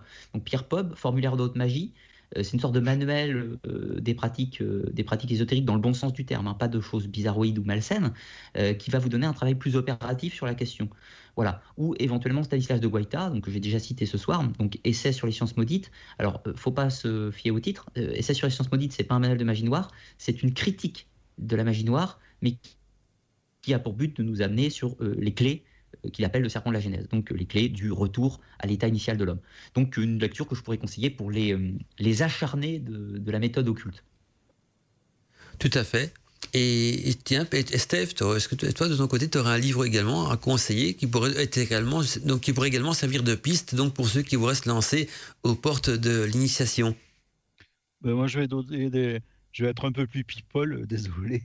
Donner des, des livres un peu plus populaires pour euh, comment dire qu'on puisse aborder les choses de façon un peu plus ludique et moins académique. Alors, il y a, le, livre dont j'ai fait allusion tout à l'heure de Stéphane Alix, Le Test, euh, qui est, euh, le, sous-titre, c'est une expérience inouïe. La preuve de la, vie après la vie, donc ça, ça peut être intéressant. Euh, la vie après la vie de Raymond Moody. Alors à l'époque, il avait beaucoup fait parler de lui. Et Pierre Belmar aussi avait sorti à l'époque tout un tas de témoignages qu'il avait résumés, parce qu'il était assez interpellé par, par tout ça. hein. Pierre Belmar, qui avait eu une longue carrière euh, à la télé, qui s'était intéressé à plein de choses. Ça s'appelait Les aventuriers du XXe siècle. Ils ont vu l'au-delà. Donc voilà, je, je conseille de lire ça. C'est euh, assez euh, surprenant. Il y a des témoignages et peut-être que chacun se reconnaîtra là-dedans. Tout à fait. Et moi, j'ai envie également donc de rajouter un livre à la, la collection. Alors, c'est un livre aussi euh, assez assidu à lire. Je pense qu'il a même été cité, je pense, dans cette soir, dans cette émission par quelques-uns des auditeurs. C'est le fameux le Corpus Hermeticum d'Hermès Trismégiste, hein, qui est un livre qui, qui traite également donc de, euh, je sais pas si on peut qualifier ça de, là, en tout cas, euh, de, de, la notion de divinité, de, la survie, de l'âme, de, des esprits, de la création, de, beaucoup de choses. C'est un livre très hermétique. Hein, donc c'est pas pas un livre qu'on pénètre euh, facilement. C'est un livre initiatique aussi, allégorique, qui, qui, est réservé peut-être euh, peut-être aux initiés, mais je pense que chacun euh, peut le lire et chacun va en tirer un petit peu la, moelle qu'il désire, hein, selon ses propres connaissances, selon son propre vécu, selon son propre degré. Donc je vais employer le terme initiation aussi parce que la vie est un parcours initiatique aussi pour moi. Et donc moi je conseillerais donc à plus de tout ce qui a été cité, Platon j'aurais bien cité aussi, mais a déjà été cité par Ludovic donc j'ai pu reciter Platon une deuxième fois, mais euh, donc euh, je rajouterai à la, à collection et, je suis content, Steph, aussi de, ta, de, de, ton côté parce que tu as donné quelque chose de plus accessible, je pense euh, aux auditeurs aussi. Et donc moi je dirais le corpus hermeticum d'Hermès Trismégiste pour les gens qui ont, vraiment envie de plonger en quelque chose, je vais pas dire de compliqué, mais euh, de complexe. Voilà. Et, pour moi, compliqué et complexe ce sont deux choses complètement euh, euh, différentes. Mais on, on a on peut aussi conseiller s'il y en a qui veulent quelque chose de plus mystique, euh, enfin ou plus proche de, des origines, le Bhagavad Gita, qui est un, un livre nous et qui explique un peu le, tout ce qui est âme, etc. Et donc ça peut être intéressant. Voilà, donc on, on, a vu la Kabbale, on a, on a vu quand même beaucoup de, de, de, livres intéressants. Il y avait un autre livre aussi, dans le même style que le Zohar. Hein. Il y a le Zohar, mais il y a eu un, le Bahir, je pense que ça va être ça. Le Bahir. Tu disais, Ludovic? Dans, dans, la Kabbale, il y a trois livres fondamentaux. Donc le plus connu mmh. étant le dernier à avoir été écrit, c'est-à-dire le Sefer HaZohar, mmh. euh, écrit au XIIe siècle. 12-13e. Ensuite, on a avant le Sefer Abaïr. Alors, Sefer Abaïr, il est intéressant parce que c'est le premier à conceptualiser l'arbre des Éphiros. Mm -hmm. Il a été écrit sensiblement 10-11e siècle. Et le premier, donc, qui est très intéressant aussi, c'est le Sefer Yestrira, donc le livre de la fondation, qui date sensiblement du 7-8e siècle et qui va être le premier à échafauder la base de ce qu'est la Kabbale telle qu'on la conçoit. Tout à fait. Ça, ça c'est quand même, je dirais, des livres réservés, peut-être pas aux initiés, mais pas évident à pénétrer. Je veux dire, si on n'a pas eu un, un, petit coup de pouce de, de divin ou, ou, ou de quelqu'un qui s'y connaît là-dedans, ce sont des livres quand même très hermétiques, non, pour les profanes C'est très difficile d'accès, en effet. C'est enfin, très difficile d'accès. Euh, là, je prends l'exemple, parce qu'on était sur la Kabbale. Si on, on, lit le livre de Charles Mopsic, Kabbale et Kabbaliste, euh, à, la fin, à la fin de cette lecture, on est armé pour pouvoir aborder les textes de la Kabbale eux-mêmes. En fait. mm -hmm. C'est ça l'idée. L'idée, c'est, euh, quel que soit le sujet, on, on, a entendu la Bhagavad Vita, on a entendu euh, le Corpus Hermeticum, c'est des, des, très bons textes, tout ça. Le problème étant que pour pouvoir les enfin, c'est mon point de vue, hein, pour pouvoir les aborder correctement, il faut synergie dans la pensée de l'époque. Parce que si vous n'êtes pas hindou, et si vous n'avez pas une connaissance du, fonctionnement de, la religion hindoue, donc du nirvana, de la maya, euh, ou toutes ces, tous ces concepts, c'est très difficile d'accès. On n'a pas cité, mais on pourrait parler aussi des gathas. Donc les gathas, c'est les textes de, Zarathustra dans, dans, le zoroastrisme. Euh, c'est pareil, c'est très très bon comme livre. Le problème étant qu'il faut un peu comprendre le mécanisme du zoroastrisme avant d'aller euh, à ce texte. Et d'où je pense, euh, enfin je répète plus précisément, l'idée c'est la sensibilité. Moi, par exemple, je ne suis pas hindou. Je connais les concepts de l'hindouisme, certes, pour les avoir étudiés, mais je ne suis pas hindou. Je n'ai pas de sensibilité avec l'hindouisme. Moi, mes sensibilités sont plutôt hellénistiques, donc plutôt grecques. Donc, je vais plus facilement euh, me rapprocher. Et ça sera plus facile d'accès pour moi d'avoir une quête initiatique via la Pistis Sophia, qu'on n'a pas cité, mais qui est un très bon texte aussi dans le cadre initiatique, ou le Corpus Hermeticum, ou éventuellement les vers d'or de Pythagore. Parce que, suivant nos sensibilités propres, on est plus en affinité avec un concept qu'un autre. Exactement. Mais je, vois qu'on approche petit à petit la fin de l'émission. Euh, c'est merveilleux Ludovic qui était, qui était venu parmi nous. Je ne sais pas si tu es, pris par le temps ou pas, mais on va petit à petit euh, terminer l'émission quand même. Et si on devrait donner un livre moderne, donc un, livre du, du, 20e, du 20e ou du 21e siècle, ou même peut-être du 19e, mais quelque chose de, de beaucoup plus contemporain, qu'est-ce qu'on pourrait citer aux auditeurs qui pourraient également donc donner une piste? Parce que là, on parle de, de livres très anciens, et comme disait Ludovic, il faut se remettre dans le contexte de l'époque, peut-être pour les comprendre également. Et hors justement, c'est pour ça que je rebondis là-dessus. Et si on devrait citer un, livre moderne, euh, je crois que Steph, il s'en est rapproché un petit peu aussi, mais est-ce qu'il y a des, livres qu'on pourrait dire vraiment initiatiques qui permettent de, aussi d'appréhender, je dirais, la même voie initiatique, hein, le, même concept, mais avec des, termes peut-être plus modernes ou une, vision peut-être plus, moderne, qui ne veut pas dire meilleur, hein, loin de là, mais c'est parce que le langage sera peut-être plus proche du langage des hommes actuels, en tout cas. Il y a René Guénon aussi qui a, repris un peu, qui a fait une réponse au spiritisme d'Alan Kardec, qui, est, qui peut être intéressant à lire. Alors, il y a tout un cheminement. Euh, on sait qu'il a fini comme mystique en Égypte. Euh, il s'était euh, transformé en musulman. Donc, il y, a, tout un tas de, de, de, livres qui sont récents. Il a écrit ça dans les années 20. Et c'est une, une, approche de, de, tout ce qui est lié à, à l'esprit, etc. Mmh. D'ailleurs, c'est bizarre parce que personne parle d'Alan Kardec en fait euh, en livre. Hein. Personne ne cite Alan Kardec, à part là, euh, Steph? Ben, Moi, j'aurais moi, j'aurais oui, eu du mal. Voilà, non, c'est pas ça, j'aurais eu du mal, mais c'est parce que j'ai oui, du mais mal. Tout le monde connaît, mais tout le monde n'a pas vraiment lu Alan Kardec, je pense. Moi, j'ai lu. Parce que je l'ai lu. découvre dans ce livre, je peux vous dire que niveau sorcier, on en prend pour notre grade.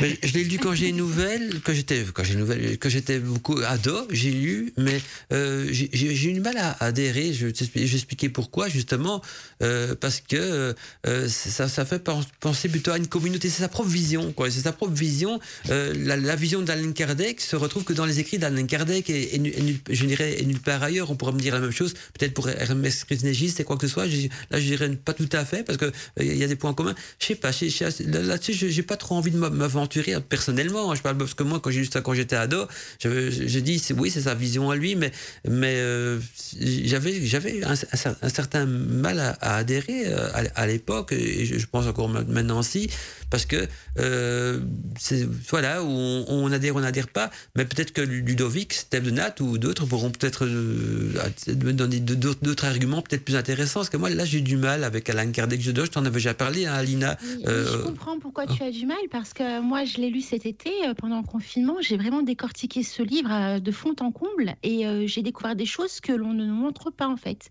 que l'on met pas en avant, notamment sur la pratique, hein, sur les capacités psychiques. Enfin, moi, je trouve ça dingue parce qu'il y a beaucoup de praticiens qui arrêtent pas de parler d'Alan Kardec constamment comme quelque chose qui est, euh, voilà, c'est la Bible, hein, euh, des, des, spirites.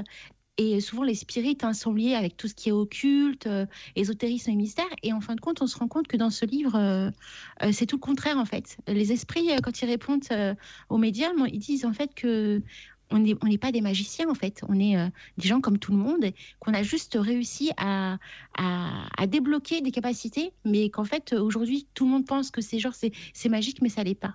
Et je trouve ça dingue que personne n'en parle en fait.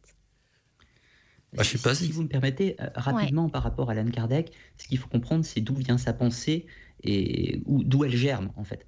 Euh, Alan Kardec, préalablement avant lui, il y a un courant, un courant spirituel, peut-on dire, qui s'appelle le spiritualisme. Donc spiritualisme, qui plus tard donnera la notion du spiritisme d'ailleurs. Le spiritualisme, c'est une sorte de religion basée un petit peu sur les concepts de Spinoza, euh, panthéisme donc, euh, et qui a pour but d'être une sorte de christianisme aseptisé, où on enlève tous les concepts des anges, etc., Jésus, tout ça. En fait, on revient à une sorte d'essentiel. Donc le spiritualisme, c'est un peu bizarre ce que je veux dire, mais c'est un ancêtre du New Age sans connotation péjorative outre mesure. Mais voilà, donc la pensée de Kardec a s'inscrit quand même dans un mouvement qui existe avant lui, qui sera un petit peu long à ce qu'on définisse tout, tout, ce soir. Mais voilà, il y, y, a une doctrine avant Kardec. Kardec, on est juste que l'évolution finale. Et donc, c'est normal qu'elle ait un succès dans le monde anglo-saxon, puisque le spiritualisme est typiquement né dans le monde anglo-saxon. Mmh. Je comprends. Alors, après, euh, sur les, les, auteurs modernes, j'ai malheureusement, euh, là, on me pose une colle, je suis assez peu compétent dans, dans les auteurs. Euh, euh, d'après les années 1950, mais en auteur moderne, je pour, moderne entre parenthèses, hein, je pourrais citer du Oswald Wirth, qui me semble une référence mmh. dans, dans, le domaine de la quête initiatique, si l'on peut dire. Euh, et René Guénon, qui a été cité, ça, ça fait plaisir d'avoir entendu Guénon, Guénon qui, qui, est un modèle, mais qui illustre, parce que moi-même je suis un anti-guénonien, donc même si je lis Guénon, je suis un anti-guénonien, euh, Guénon illustre parfaitement le principe de la sensibilité personnelle. Guénon lui-même était né dans un monde musulman, il est retourné au monde musulman parce que sa sensibilité et son, son, son, son, environnement culturel a fait qu'il est retourné au soufisme. Soufisme qui est la voie mystique de l'islam. Euh, si on avait pris, euh, euh, bah, je reprends Guaita ou Pierre Piob, ce sont des personnes qui sont beaucoup plus dans une, culture occidentale, et donc eux, ils vont se tourner dans des courants qui sont beaucoup plus proches du rosicrucianisme ou autre, ou de la cabale chrétienne, qui sont plus proches de leur sensibilité. Donc, faut pas oublier, encore une fois, l'affect personnel qui fait qu'on sera plus proche d'un auteur ou d'un autre.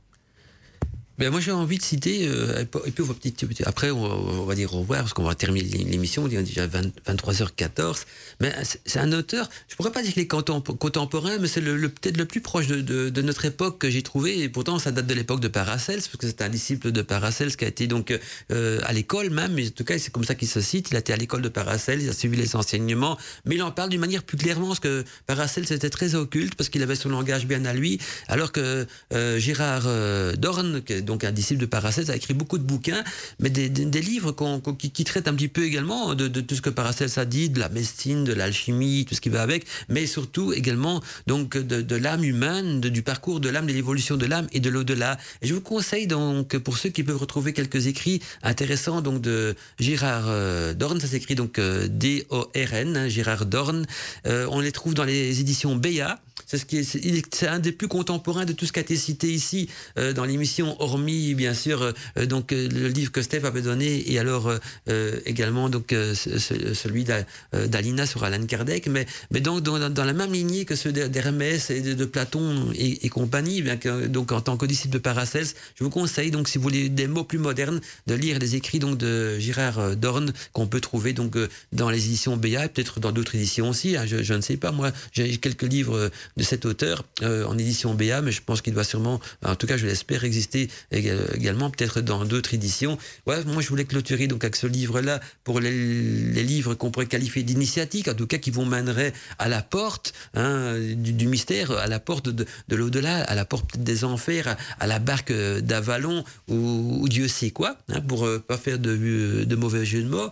Et on va peut-être maintenant, si vous êtes tous d'accord, faire un petit tour de table et, pour euh, conclure l'émission et dire au revoir aussi donc euh, aux auditeurs. En tout cas, moi je veux quand même te dire, euh, euh, Ludovic, c'est un grand, ça fait vraiment plaisir de t'avoir eu dans une de nos émissions. J'irais même jusqu'à dire c'est un honneur, mais surtout un plaisir, hein, parce que d'abord tu es un, intervenant de, qualité, sympathique, et, j'espère de tout cœur que tu reviendras de temps en temps participer à des émissions donc des bas libre antenne sur Witches Radio. Donc ça c'est vraiment de, manière personnelle que je te dis merci d'être là ce soir donc dans l'émission et merci aussi à Alina d'avoir pensé à, invité Ludovic. Hmm.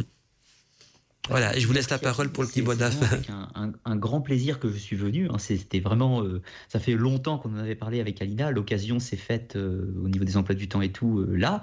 Donc, bah, au plaisir d'une prochaine fois que, ça puisse se refaire. Mais c'était vraiment un, très bon moment de partage. Un partage réciproque de bons moments.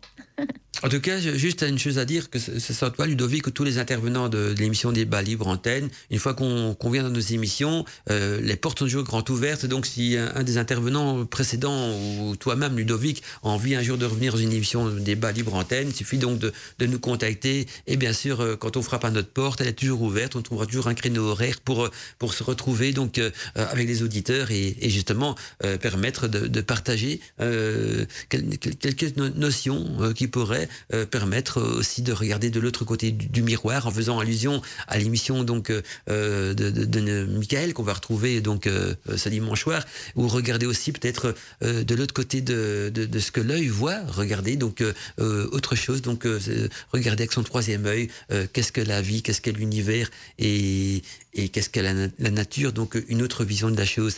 En tout cas, un grand merci pour cette bonne émission de ce soir et je vais donner la parole, je sais pas, à Lina, Sebdenat ou Ludovic, je sais pas si vous avez encore quelque chose à dire donc pour euh, terminer l'émission.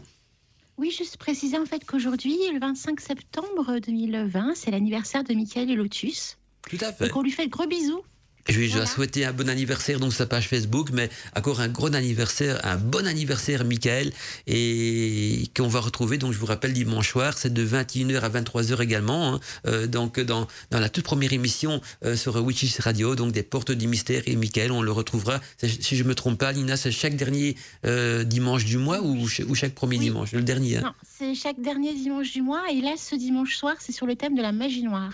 Ah ben voilà, donc euh, et, je crois que pour compléter, c'est pas pour s'initier à noire, plutôt comment s'en protéger, je ne me trompe pas. Voilà, expliquer un petit peu ce que c'est et comment s'en protéger et pourquoi, en fin de compte, euh, par rapport à ce que j'ai compris, euh, pourquoi ça existe et, et ce que l'on peut en faire surtout, je pense. Tout à fait. A- J'ai j'ai pas plus d'éléments que ça, mais tous les éléments sont sur le site. hein. Pour en savoir plus, on va écouter l'émission. Ah, j'ai encore une chose importante à dire euh, par rapport à la chaîne euh, YouTube de Ludovic. Si vous voulez avoir accès à sa chaîne, il y a le lien donc dans l'annonce de l'émission. hein. Si vous allez donc dans l'annonce de l'émission, il y a, il y a le lien même pour aller visiter la chaîne de, de Ludovic. Pour ceux qui la connaissent pas, il y a peut-être des gens qui ne sont jamais passés dessus ou quoi que ce soit. Et donc pour éviter d'aller sur YouTube, dans les moteurs de recherche ou quoi que ce soit, il y a un lien direct donc dans, dans l'annonce même de l'émission. Et le lien est même mis en rouge, donc on ne sait pas le louper. Et oui, et sinon, Mandala, bah, la prochaine émission de débat et libre antenne, et bah, ça aura lieu le, le vendredi 30 octobre. Et on sera tous les trois avec Steph pour un spécial Halloween. Eh ben, on va devoir trouver des astuces pour faire peur aux auditeurs, alors non? C'est la tradition hein, quand on se réunit en on va montrer nos images, ils auront peur. Tout ça. Voilà, on, leur enverra nos photos. nos, nos- nos- nos photos, euh, la nuit, les nuits, comment est-ce qu'on est? Les nuits de pleine lune Steph, justement, comme tu as la parole, le petit mot de la fin, Steph. Eh ben, euh, j'ai le livre sous le nez, j'ai pas pensé à le citer d'ailleurs tout à l'heure. Euh, le livre de Papus, La réincarnation, euh, l'évolution physique, astrale et spirituelle. Donc peut-être à lire sur un petit bouquin de 200 pages que vous pouvez trouver sur le net, donc en PDF j'imagine, parce que Papus on le trouve maintenant en PDF très facilement. Et donc ça peut être intéressant à lire. Voilà. Oui, oui, les livres de. Papus sont, tom- sont tombés dans, dans les livres libres de droit. Euh, Je crois qu'après un certain nombre d'années, euh, n'importe quel Voilà. écrit Mm. devient tout public, quoi, libre de droit. Donc n'importe qui peut l'éditer, le, le, le publier, le partager. euh, voilà, c'est à peu près comme ça. Voilà, et puis ceux qui ont écouté l'é- l'émission d'Alina euh, dimanche dernier, ou c'était dimanche d'avant, elle a donné un, un lien pour euh, récupérer pas mal de bouquins euh, qui sont Oui. dans le domaine public. Tu as suivi, euh, j'allais t'appeler Michael. Tu as suivi Steph? Voilà, ça m'arrive des fois, oui, mais depuis mon portable, parce que j'étais pas chez moi. Oui, donc c'est Ezochar. Voilà. Voilà, Et donc, euh, le créateur des Oshars s'appelle Kevin, hein, à qui on fait plein de gros bisous. Et en fait, je sais pas si tu connais Ludovic Ezochar. Euh, oui, je tout pense que oui. si. hein. Euh, ils font un travail de dingue, Ah, justement, et ils le Voilà. ouais, tous les livres gratuits et libres de droit. C'est un truc de fou. Ouais, Euh, francophone. Je ne sais pas si ça a on été fait. conseille ou- à nos amis québécois. Alina, je sais pas si ça a été fait ou pas, mais sinon, je te conseille de partage-le sur la page euh, Facebook de, de Ah, Radio. été fait. hein Ah, ça, ok. Ah oui, Mandala, ça a été fait. J'étais en retard d'un épisode. tant mieux, tant Ah oui. mieux. Je suis content. Partager, euh, aimer, euh, tout, tout, tout, quoi. Ok, Et on aura une interview aussi prochainement. ah ben c'est génial tout ça. Ben voilà, on a fait le petit tour de, de table. Je sais pas si quelqu'un d'entre vous a encore un petit mot à dire avant que je lance le générique de fin d'émission. petit mot, un petit mot rapide également. Alina a parlé d'Halloween et ça m'a donné envie de, de vous raconter une toute petite anecdote pour conclure euh, sur un, des êtres, des êtres qui n'ont pas d'âme et qui ne peuvent pas aller dans l'au-delà. Parce que c'était le thème de ce soir, l'âme et l'au-delà. Et savez-vous qu'il existe des êtres qui ne peuvent pas, enfin qui n'ont pas d'âme et qui ne peuvent pas aller dans l'au-delà? Tout à Et là, fait, vous allez trouver. C'est les chérubins. Vous allez trouver. Eh bien, euh, chez les Grecs, par exemple, pour aller dans le monde des morts, il fallait euh, traverser le fleuve Styx ou Achéron. Pour aller sur Avalon, donc dans l'au-delà, si on veut, il faut traverser les brumes d'Avalon et le lac. Et vous avez remarqué tous que dans les mythes, les vampires ne peuvent pas traverser les eaux vives. Et pourquoi? Eh bien parce qu'ils n'ont pas d'âme. Et quand on n'a pas d'âme, on ne peut pas traverser l'eau, qui est la symbolique habituelle pour matérialiser la frontière symbolique, encore une fois, entre le monde euh, normal, le monde concret, et le monde de l'au-delà. Voilà pourquoi les vampires sont piégés sur Terre. Ils n'ont pas d'âme. Hmm. C'est peut-être pour ça aussi qu'ils sont friands de sang, parce que beaucoup de religions disent que l'âme également est véhiculée à travers le cœur et le sang, donc c'est peut-être pour ça que la nourriture des vampires c'est le sang. Ouh, ça nous emmènera sur un vaste Ouais. Hmm. Peut-être une prochaine émission des Belles Libre Antenne. Voilà, avec tout toi. à fait. Hmm, tout à fait. Sur le thème des vampires, hein, ça pourrait être intéressant aussi. Hein, Oui. Mythes, C'est croyances. n'a euh, jamais fait ça. Non, non, C'est non, un, tout à c'est fait. un de mes sujets que, que j'ai le plus travaillé. Ah ben, Alors, Ludovic, écoute, bah, c'est- alors, ça y est, On prend- Ludovic, on euh, on t'invite. Non, mais c'est trop tard, là, ça y est, hein, t'as annoncé le, le débat. Donc là, je regarde mon emploi du temps et je vais te proposer quelque chose. Eh bien, on regardera ça. On a- on appelle ça en jargon, t'es réquisitionné, Ludovic. Ça y est, Oui, fini. c'est avec plaisir. Moi, parler de vampires, je ne peux pas refuser. ah ben voilà, on a trouvé, on a trouvé, on a trouvé un bon sujet donc pour euh, ça, ça- ça m'intéresserait. Tu dis le problème avec les films, donc. Voilà. Et en plus, c'est vrai, comme dit Alina, ça n'a jamais été traité donc dans les émissions Oui. débat libre Ouais. antenne. Donc, euh, on peut même élargir le, le domaine, vampires, loups-garous euh, et, et autres créatures un petit peu donc du euh, qui, qui, qui euh, je sais pas si on peut dire surnaturel ou. Ra- Rassurez-vous, on peut passer 2-3 heures sur les vampires sans aucun problème. Ah ben voilà, on va faire donc le, thème des vampires. En tout cas, donc on, euh, je vous remercie hein, tous, tous les trois euh, de voilà, oui, on est bien à trois. Si je me compte avec, ça fait quatre même d'être d'être venu donc dans dans, dans l'émission. J'ai dit tous les trois parce qu'avant on était déjà à trois, mais je vous dis, on est quand même à quatre. Mais c'est vrai que donc je remercie d'être venu. C'était génial pour une première émission.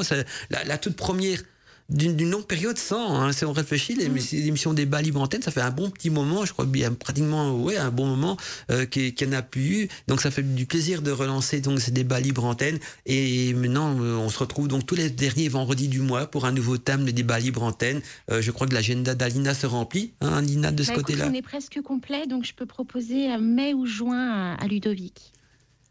Oh oui, oui, euh, mai ou juin, ça, ça me semble tout à, fait, euh, tout, à fait, euh, tout à fait bon. On en reparlera de toute façon. Oui, oui, bien Mais sûr. bon, je, serai un peu bouqué sur la fin d'année dans tous les cas, donc j'aurais été prématuré avant. Oui. À bientôt. Donc, les amis, bonne nuit, faites des beaux rêves. Alors, une chose encore euh, importante, c'est que le chat de, reste ouvert. Hein. Si vous avez envie de continuer les discussions sur le chat, euh, si Alina, Steph Donat ou même Ludovic, vous avez envie de, rejoindre le chat et faire des, des, petits coucous auditeurs et répondre à deux, trois questions, on va laisser le chat ouvert. Le chat est ouvert, on le, le ferme jamais. Je dis qu'il est ouvert. Quand je parle d'ouverture du chat, c'est qu'il y a du monde dessus. Hein. Sinon, il n'est jamais fermé, il fonctionne en permanence. Mais euh, voilà, quand je, le terme ouverture, c'est dans le sens qu'il est, il est, il est rempli. Donc, si vous avez envie de poursuivre les débats, libre antenne. Vous n'êtes pas obligé d'aller dormir, hein, spécialement ce soir. Vous pouvez donc très bien rejoindre les autres euh, witches qui sont déjà euh, connectés euh, sur le chat. À bientôt, mes amis. Oui, et puis moi, je vous dis à dimanche, bah, ce dimanche, 10h. Hein. Pour le réveil des, pour les réveils des sorcières. Tu disais, Ludovic? Je disais très bonne soirée. Très bonne soirée aux auditeurs. Des beaux rêves. Et Steph, un petit mot de la fin. Eh bien, bonne nuit.